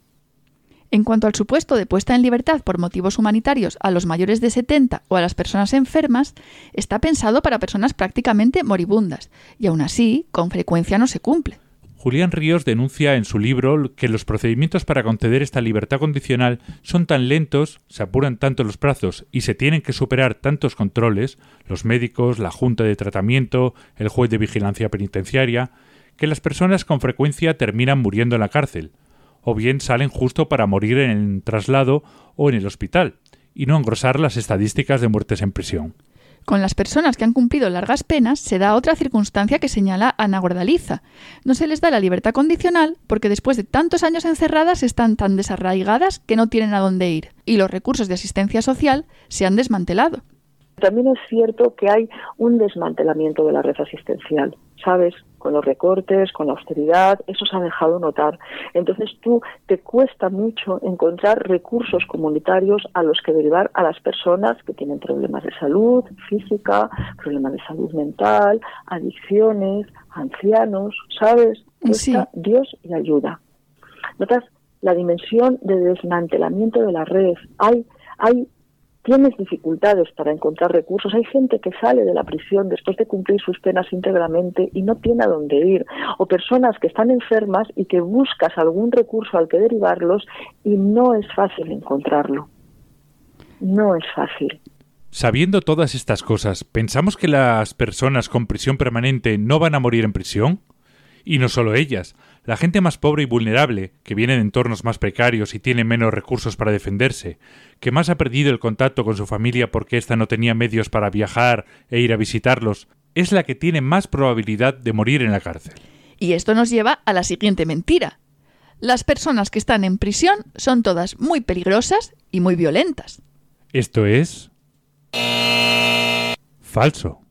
Las personas que están en prisión lo que son en su mayor parte es muy pobres. De hecho, hay una falsa percepción sobre los delitos por los que la gente entra en la cárcel. APDHA realizó en 2015 un estudio muy interesante sobre el grado de conocimiento por la población del sistema penal y penitenciario, con una encuesta telefónica a más de 400 personas. En él hacían, entre otras, esta pregunta. ¿Cuál cree usted que es el porcentaje de condenados por delitos de homicidio, asesinato o contra la libertad sexual respecto al total de condenados por cualquier delito? La respuesta más frecuente fue que más de la cuarta parte de los presos, y el 60% de los encuestados pensaba que más de uno de cada diez presos. Sin embargo, ese año estos delitos representaban menos del 5%. APDHA también observó que la creencia sobre la reincidencia en este tipo de delitos muy graves también estaba muy equivocada. La mayor parte de los encuestados pensaban que la reincidencia para delitos sexuales y homicidios era mucho más alta que para delitos menos graves como robos, cuando en realidad la tasa de reincidencia es muchísimo menor. Los datos nos dicen que la mayor parte de los delitos que se cometen son contra el patrimonio y el orden socioeconómico, es decir, robos, seguidos por los delitos contra la salud pública, es decir, de tráfico de drogas. Delitos que en muchos casos son de mera supervivencia, para personas que lo han tenido todo en contra desde que nacieron. En este sentido, conforme aumentan la desigualdad y la pobreza y se privatizan y desmantelan los servicios sociales, más personas terminan en la cárcel por falta de ayuda. Las prisiones están llenas de gente en situaciones de exclusión social, de gente muy pobre, en una situación de precariedad absoluta. Son poblaciones muy vulnerables y muy vulneradas. O sea, yo, yo a veces veo la prisión como, o sea, eso lo dicen algunos teóricos, como, como una institución en la que se gestiona la pobreza, ¿sabes? Ya. El grueso de la institución penitenciaria está sobresaturado, sobre representada la gente que ha vivido en unas condiciones de pobreza enorme enorme. Mm. Entonces, para esas personas que arrastran problemáticas de salud a todos los niveles, teniendo una perspectiva de salud desde una perspectiva integral, ¿sabes? O sea, física, psíquica, la salud tiene una dimensión comunitaria también importante. Ahí esta gente está desarraigada. A veces la prisión se ha convertido en un depósito de personas, la prisión se ha convertido en un psiquiátrico. Ya. Desde que se desmantela la red de salud mental, la prisión se ha convertido en un hospital. En la prisión hay muchas personas con discapacidad. Qué horror. Es un depósito de gente. Mm. Otra idea muy extendida es que cuanto más se endurecen las penas, más se previenen los delitos. Esto es también falso. Está estudiado que el endurecimiento de las penas no tiene una correlación en la bajada del número de delitos. Citando el informe de APDHA, es un dato admitido por todos los criminólogos que incrementar las penas carece de todo efecto preventivo general relevante. Por ejemplo, cuando se eliminó la pena de muerte del Código Penal en 1978, los delitos de homicidio no aumentaron, sino que disminuyeron. Además, hay que recordar que, incluso sin prisión permanente revisable, la duración de las penas en España no puede subir más, porque superaría el límite de la vida humana. Ha llegado a un tope y no parece que esto haya influido en los delitos, ni para bien ni para mal. Creo que se está legislando para casos muy pequeñitos, a un número minoritariamente que podrías contar con los dedos de la mano. No por ello menos sangrantes, cuidado, no por ello menos sangrantes. Pero no, no me parece que aporte gran cosa y realmente choca con los principios básicos de nuestra legislación. O sea, nuestra pena está orientada a la reinserción. Es cierto que hay a veces delitos muy escabrosos, terribles, dolorosos, que te confrontan a una situación muy delicada. Pero es introducir una cuestión que, creo que no, no aporta gran cosa. Ya hay gente cumpliendo condenas larguísimas en la prisión, 20, 25 años de la vida de una persona. Es toda una vida. Sí. Toda una vida. ¿Qué podría prevenir los delitos? Entender las causas e intervenir sobre ellas, pero teniendo en cuenta que la mayor parte de los delitos, como hemos visto, son delitos de supervivencia, es decir, robos y trapicheo de drogas, esto supondría en primer lugar actuar sobre la injusticia social y la creciente desigualdad, pobreza y abandono de una parte importante de la población, asegurar unas condiciones de vida dignas a todas las personas. Evidentemente, esto choca frontalmente con las políticas neoliberales que se llevan implementando desde hace décadas no solo en España, sino a nivel mundial, y que parece que ningún gobierno está dispuesto a revertir, aunque nos estén llevando literalmente a la extinción. Así que, en lugar de intentar políticas transformadoras, parece más sencillo desviar la atención de los verdaderos problemas sociales, asustándonos con algunos casos que, aunque son verdaderamente horribles, son también excepcionales. Esto nos lleva a otra idea muy manida. La sociedad reclama las medidas represivas. Pide seguridad. Es un clamor. Escuchamos a Rafael Catalá, ministro de Justicia del gobierno de Rajoy en 2018 en torno entre el 70 y tantos y el 80%, según la encuesta que se quiera coger en los últimos años, han puesto de manifiesto que los españoles consideramos que es razonable que nuestro Código Penal, para los delitos más graves, más eh, execrables, exista una pena como la prisión permanente revisable. Bueno, esto no sabemos si es falso, pero desde luego sí que se basa en una falacia. Así que vamos a poner el sonido de error igual. ¿Por qué? Porque la sociedad reclama medidas represivas, después de intensas campañas políticas y mediáticas de manipulación orientadas a que se reclame medidas represivas. Se crea un miedo, una falsa necesidad, para luego aparecer como salvadores y darle una solución, creando un marco en el que el único problema que existe es la inseguridad y la única solución el castigo.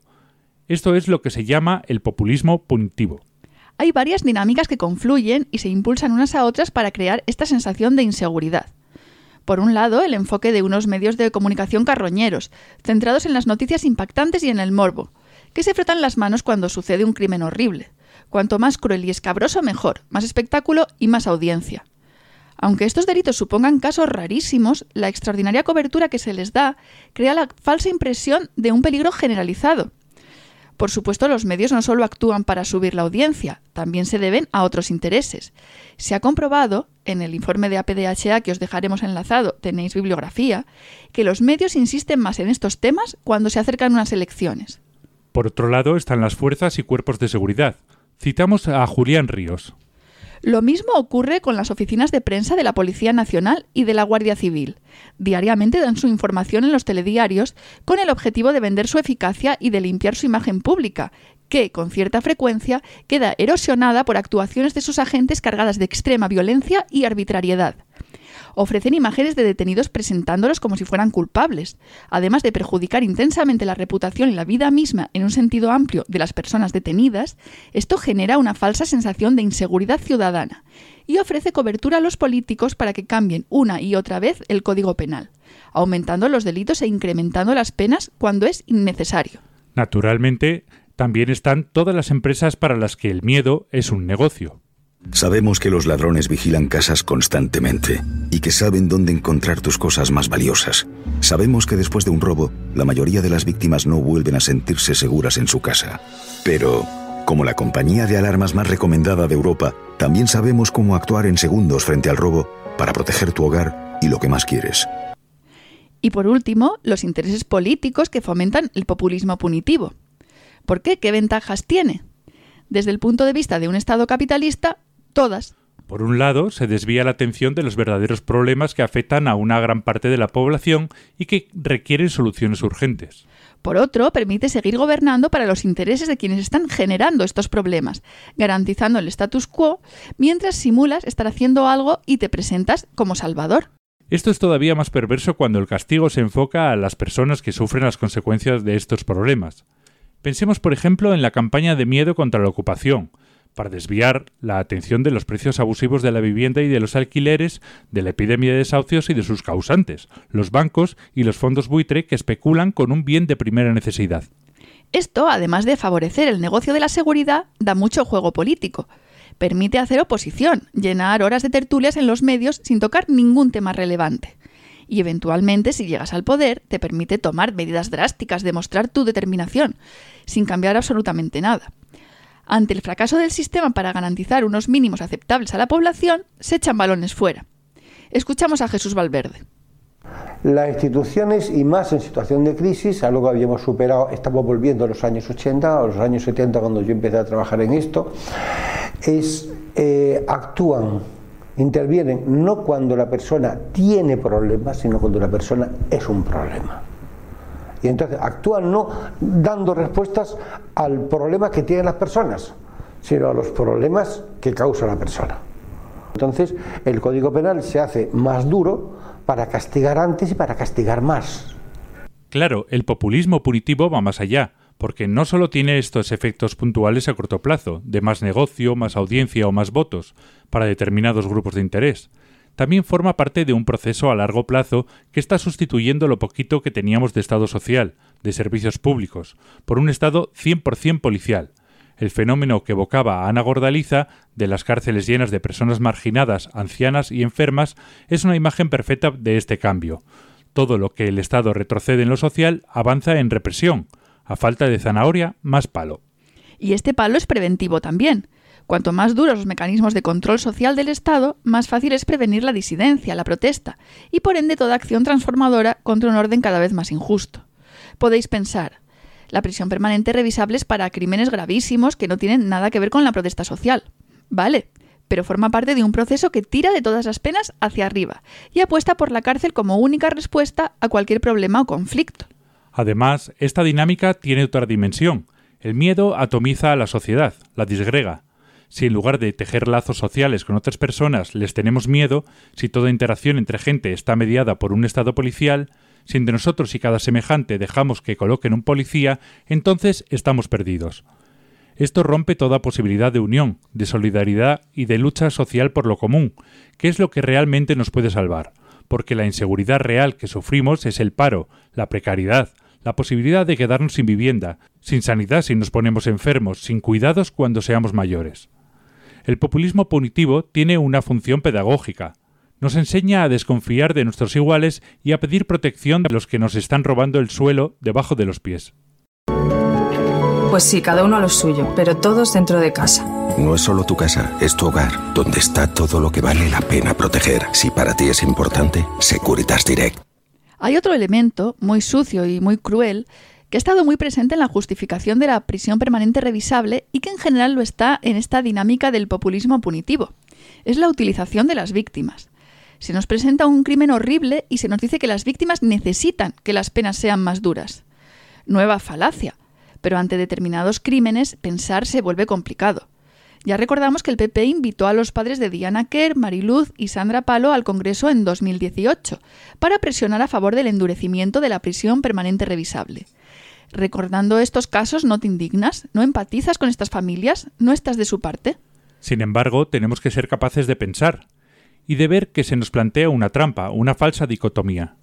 Con estos discursos se busca crear una corriente de opinión de adhesión incondicional a las víctimas, a la vez que se vincula a estas víctimas con unas determinadas políticas penales. Si estás en contra de las políticas, estás en contra de las víctimas. Pero hay otras opciones, y sentir empatía no implica dar la razón en todo.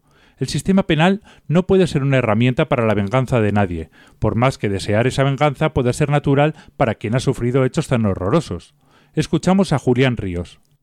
Entonces, las personas que sufren los delitos o sus familiares, yo entiendo y es respetuoso y natural que puedan sentir esta necesidad de reparación desde la eh, cadena perpetua. Pero el Estado no puede quedar atado a esta vinculación emocional, sino que tiene que garantizar esta otra parte, el derecho de los ciudadanos. Y ya hay penas lo suficientemente intensas, elevadas y graves para las personas, como son estas de 20, 25, 30 y 40 años, como para que se, se implemente en el ordenamiento penal, como está ahora, una prisión que es indeterminada en el tiempo. Esto ha sido un tema exclusivamente de, del Partido Popular y de, del Gobierno eh, para satisfacer una necesidad potencial desde el punto de vista mediático de determinadas víctimas o asociaciones de víctimas que, que, que presentan como grupo de presión a nivel mediático con cierta intensidad. Y os leemos un fragmento del libro de este mismo autor. Pedir dolor por dolor lo único que provoca es incremento de sufrimiento, no alivio. La utilización de plataformas mediáticas para publicitar sus reivindicaciones e influir sobre la opinión pública y sobre el propio Estado no calma el dolor de las víctimas, pero tampoco resulta admisible en términos democráticos. El Estado no debe someter su actividad, que ha de atender al interés colectivo, a la presión mediática e ideológica de un sector de la sociedad, por muy legítimas que sean sus peticiones en lo individual. La paz y la justicia, más que de venganza, hablan de verdad, reparación, diálogo, responsabilidad y pena razonable, respetuosa con la dignidad y las posibilidades de reinserción social. A nosotras no nos cabe duda de que detrás de esta amplificación de la voz de las víctimas de delitos y crímenes no hay empatía, sino manipulación. ¿Por qué? Porque se podrían hacer muchas cosas por ellas que no se hacen. Por ejemplo, un itinerario judicial más humano. Julián Ríos lo describe como largo, complicado, deshumanizado y revictimizador. Explica que no se escucha la experiencia de la persona que denuncia, no se atiende a sus necesidades de contar su verdad y cómo se siente ni de ser reconocida. No se le explica la actuación del juez ni de la fiscalía. Se le somete a más trámites de los que serían necesarios. No se le ofrece apoyo psicológico. Cuando no se le interroga y hace un juicio paralelo, como sabemos que es el caso para muchas mujeres agredidas sexualmente que deciden denunciar. Tampoco desde otras instituciones se da este apoyo. Como señala en su informe a PDHA, hay muchas medidas que podrían tomarse en el sentido del apoyo social y psicológico, de la protección de la intimidad frente a los medios de comunicación. Existen otros modelos de justicia que se centran más en reparar el daño y no en destruir al culpable, porque ¿de qué les sirve a las víctimas que el condenado pase más y más años en la cárcel? ¿En qué les ayuda a que muera en la cárcel? En absolutamente nada. Sin embargo, sí que sirve para legitimar el paso de un derecho penal de autor a un derecho penal del enemigo que es la forma que más le corresponde a un Estado policial. Decíamos que se busca crear una adhesión incondicional con la víctima, o más bien con las políticas que se asocian interesadamente a la víctima, conmigo o contra mí. Dentro de esta falsa dicotomía se nos empuja a odiar al condenado, hasta el punto de deshumanizarlo completamente, de olvidar que es una persona y que como tal tiene unos derechos, unos derechos que además en teoría están recogidos en las leyes, en la Constitución y en los tratados internacionales de derechos humanos, y que el Estado se ha comprometido a respetar. Esto es el derecho penal del enemigo, un derecho penal de guerra, de excepción. El Estado se salta sus propias normas para luchar y destruir al que ha definido como enemigo de la sociedad, el enemigo de todos. Ya no se trata de reparar un daño o de reinsertar o de restablecer un orden, se trata de aniquilar. Y aquí tenemos otra idea engañosa debemos dejar que el Estado se salte sus límites y sus garantías, en nombre de la seguridad de todos. Y esto es... falso, falsísimo y un error enorme.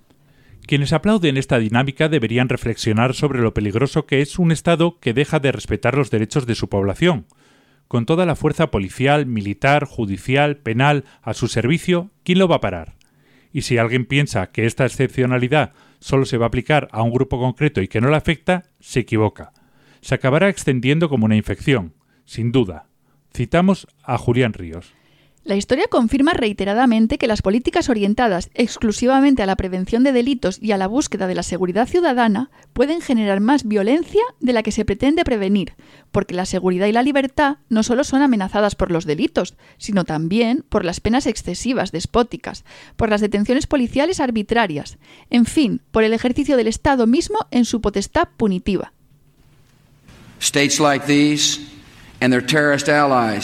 Constitute an axis of evil, arming to threaten the peace of the world by seeking weapons of mass destruction. These regimes pose a grave and growing danger. They could provide these arms to terrorists, giving them the means to match their hatred. They could attack our allies or attempt to blackmail the United States. De hecho, en el Estado español sabemos bastante de todo esto. Si desde el atentado de las Torres Gemelas en 2001 esta forma de entender el derecho penal se abrió paso en muchos países, aquí llevábamos décadas de ventaja, pues la lógica del derecho penal del enemigo es la que se ha aplicado en el conflicto vasco. Una lógica de guerra, de conmigo o contra mí. Si no estabas de acuerdo, a lo mejor es que eras un terrorista. Esta idea no solo ha estado presente en las prácticas policiales, con torturas masivas, podéis escuchar nuestro monográfico sobre esto, y refuerzo de la impunidad policial, y en las prácticas judiciales, con la estrategia del todo es ETA y los macrosumarios, que se llevaban por delante a muchas personas por su forma de pensar, y su consolidación y expansión de un tribunal político como la Audiencia Nacional. También en el derecho penal. Muchas de las reformas que han endurecido el Código Penal y han aumentado las penas, los años de cumplimiento y la dificultad para los terceros grados y permisos se justificaban como medidas antiterroristas, y efectivamente introducían unos principios excepcionales para endurecer las penas a este tipo de presos, aunque por extensión terminaban endureciendo todo el Código Penal y la práctica penitenciaria y afectando también a los presos comunes. Un ejemplo relacionado con la cadena perpetua, la Ley Orgánica 7-2003, de reforma del Código Penal para el cumplimiento íntegro y efectivo de las penas.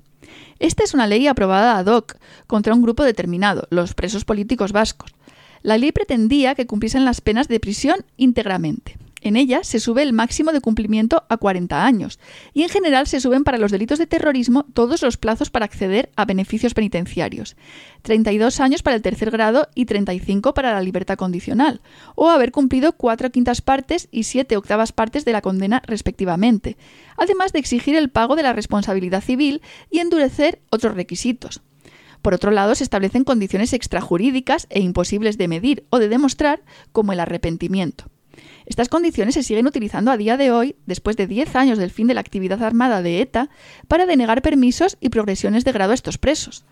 El mismo año en que se aprueba esta Ley 7-2003, se crea el Juzgado Central de Vigilancia Penitenciaria del que dependerán los presos por terrorismo. Está ubicado en Madrid, en la Audiencia Nacional. De esta manera, estos presos quedan bajo el control, también para el cumplimiento de las penas, de este Tribunal Político de Excepción y no, como sucedía anteriormente, del juez de vigilancia penitenciaria de cada cárcel. Como decíamos, esta Ley 7-2003 es una ley de excepción, focalizada en crear una cadena perpetua de hecho para lo que se considera un enemigo del Estado. Pero esta lógica de excepción se acaba filtrando al conjunto del Código Penal e incluso a la práctica penitenciaria en general. Escuchamos a Puerto Solar, jurista de instituciones penitenciarias, en una mesa redonda del Foro Social Permanente del País Vasco llamada Escollos en los itinerarios de reintegración de los presos de motivación política. Eh, yo os quería transmitir un poco la idea o en qué se, se, eh, se, traduce ¿no? esta especialización penal, esta regulación tan específica de todo en relación con determinados tipos de delincuencia y luego cómo se expande, cómo acaba afectando no solo a los internos a los que va dirigida, sino todo tipo de, internos. Lo que os comentaba, sobre todo a partir de 2003, ¿no? la, la 7-2003, nos introduce requisitos específicos para acceder a determinados, eh, a determinados beneficios penitenciarios o regímenes de cumplimiento más beneficioso eh, para internos pues, eh, que colaboren con banda armada, para organización criminal, etc. Bien, si os dais cuenta, esto se ha expandido. Cada vez se regula más así.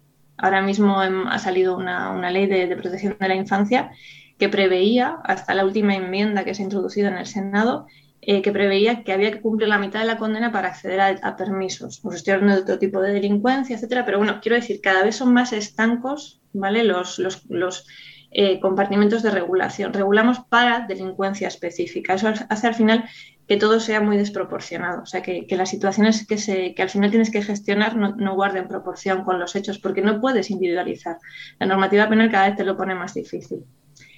Eh, una segunda vía de expansión que es clarísima y a la que Chema también ha hecho referencia, pues es que el, 72.5 y el 72.6 se refieren eh, al acceso al, régimen eh, abierto y a la libertad condicional. Pero claro, es que estamos viendo que nos exigen el arrepentimiento eh, para acercar a un interno al centro de destino más cerca a su domicilio. Quiero decir, que ya son cosas que dices, pero bueno, es que esto no lo pone la norma, ¿no? Que te exigen el abono de la responsabilidad civil para salir de permiso, ¿no? Ya es la expansión no solo para, o sea, esos requisitos no se aplican para, eh, lo que la norma prevé, sino para el resto de instrumentos de reinserción con los que tú puedas eh, trabajar con ese interno. Por no hablar, por ejemplo, también hay muchísimos autos eh, en relación con las redenciones ordinarias y extraordinarias que también te, aplican los requisitos del 72.5 y del 72.6 para el acceso al tercer grado de la libertad condicional. Con lo cual estamos viendo pues, es una interpretación muy expansiva de lo que son los requisitos específicos que la norma prevé. Y luego, que es un poco la tercera expansión, la tercera línea de expansión que, quería destacar, pues que esto no solo acaba afectando a los internos eh, que la norma selecciona eh, para ponérselo difícil, sino que al final se genera una especie de pozo en el que todos trabajamos haciéndose lo más complicado a los internos. Y al final todos, en cierto modo, se ven afectados pues, por estos requisitos de arrepentimiento, por estos quiero decir, es una forma de trabajo que se acaba también instalando en la propia práctica penitenciaria, ¿no? Todo esto se expande, o sea, nos volvemos mucho más exigentes, además, pues eso hasta el absurdo, ¿no? Con los, con los casos que comentaba Chema. Por supuesto, las leyes antiterroristas también se han extendido en otros sentidos. Por ejemplo, actualmente está sirviendo para reprimir la libertad de expresión. Gran parte de las operaciones de la Audiencia Nacional contra tuiteros han sido por delito de enaltecimiento del terrorismo y este es uno de los delitos que ha llevado a Pablo Hasél a la cárcel por escribir canciones. Nuestro ejemplo no acaba aquí. El verano pasado, la red de apoyo a los presos vascos, SARE, convocó una marcha solidaria para el 18 de septiembre en Arrasate, contra la cadena perpetua encubierta que supone la aplicación de esta ley de la que estábamos hablando, la 7-2003, para los presos políticos vascos, y pidiendo que se acabe con esta política penitenciaria de excepción. ¿Por qué en esta ciudad? Porque en ella nació Henri Parot, uno de estos presos que, bajo la ley 3-2007, lleva 31 años en la cárcel. Inmediatamente se desata el escándalo en los medios de comunicación.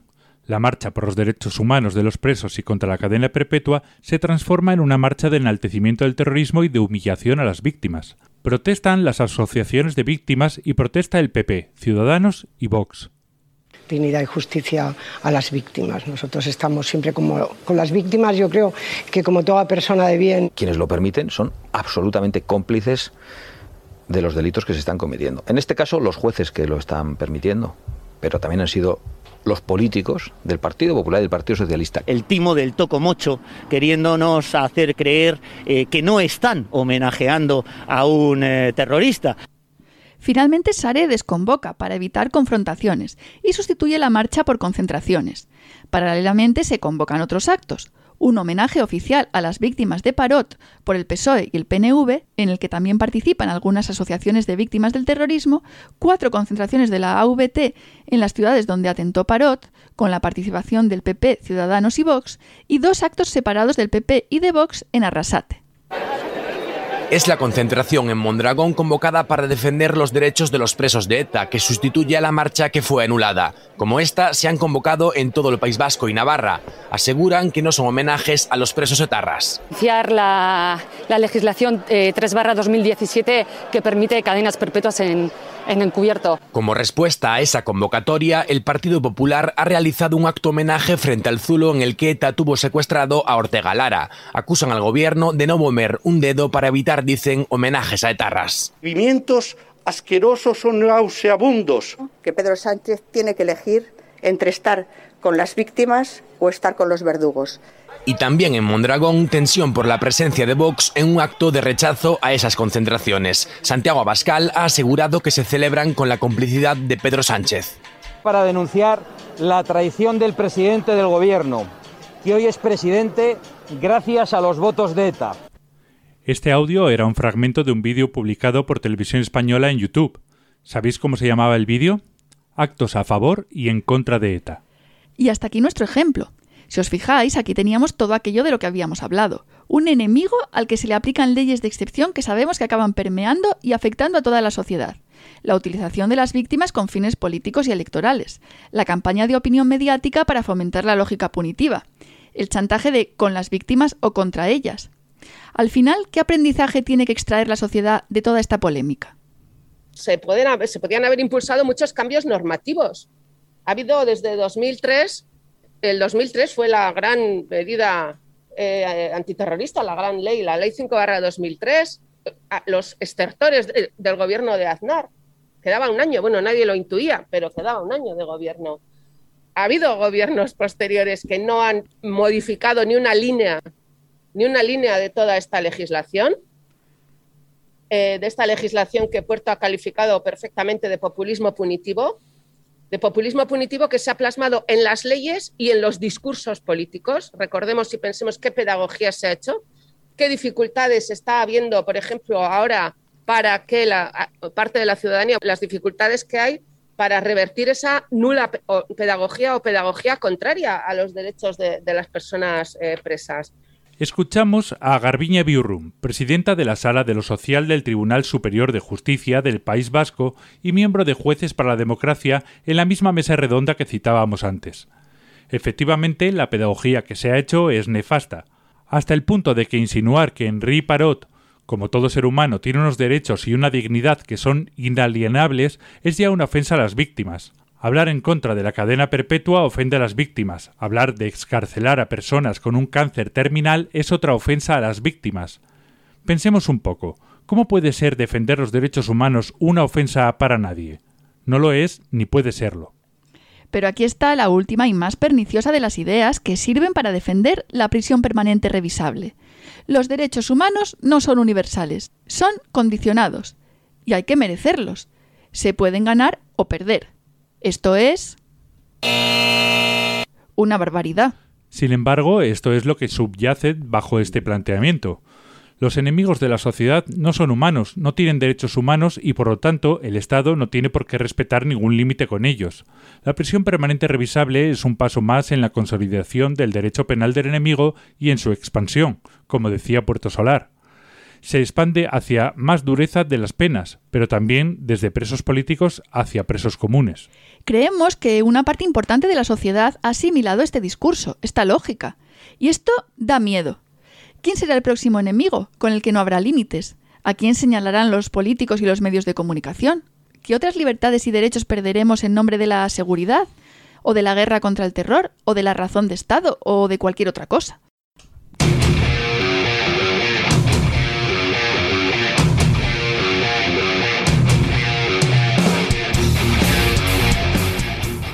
En conclusión, a lo largo de este monográfico hemos visto que la cárcel no resocializa a las personas ni sirve para reeducarlas. Es más, puede producirles secuelas de por vida que les impidan volver a integrarse en la sociedad. Tampoco parece que aumentar las penas de prisión en el Código Penal disuada de cometer delitos, ni que esta orientación de la justicia como castigo o venganza ayude a las víctimas de estos delitos o a sus familias a rehacer sus vidas. Es un sistema que solo genera sufrimiento inútil, y que se ceba con las personas más vulnerables. Y esto es algo conocido por las instituciones. Sin embargo, nuestro sistema penal no investiga ni ha desarrollado apenas otras formas de justicia o de penas alternativas e insiste en seguir apostando por la cárcel, con penas más y más largas. El último paso de esta deriva ha sido, por el momento, la implantación de la cadena perpetua revisable.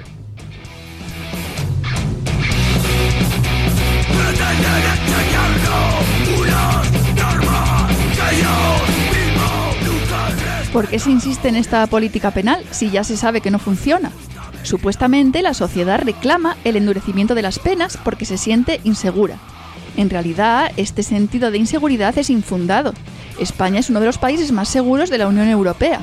El miedo se ha creado interesadamente a través de campañas mediáticas y políticas de populismo punitivo.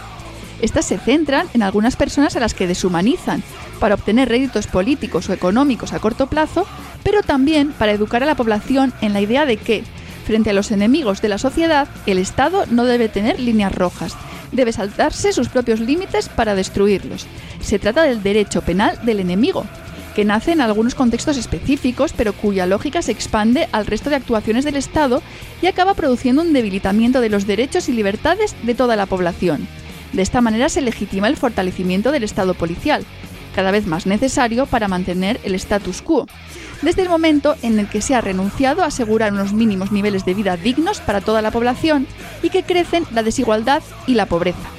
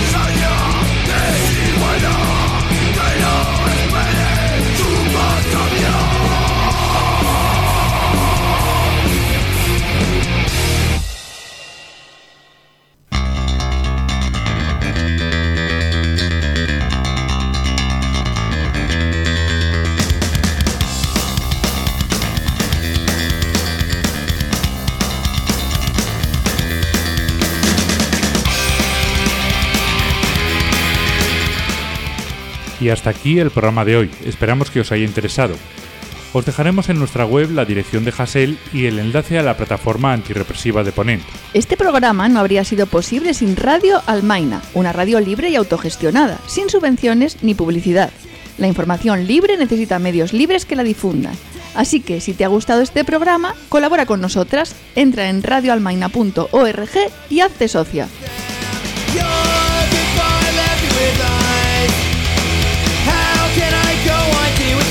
you.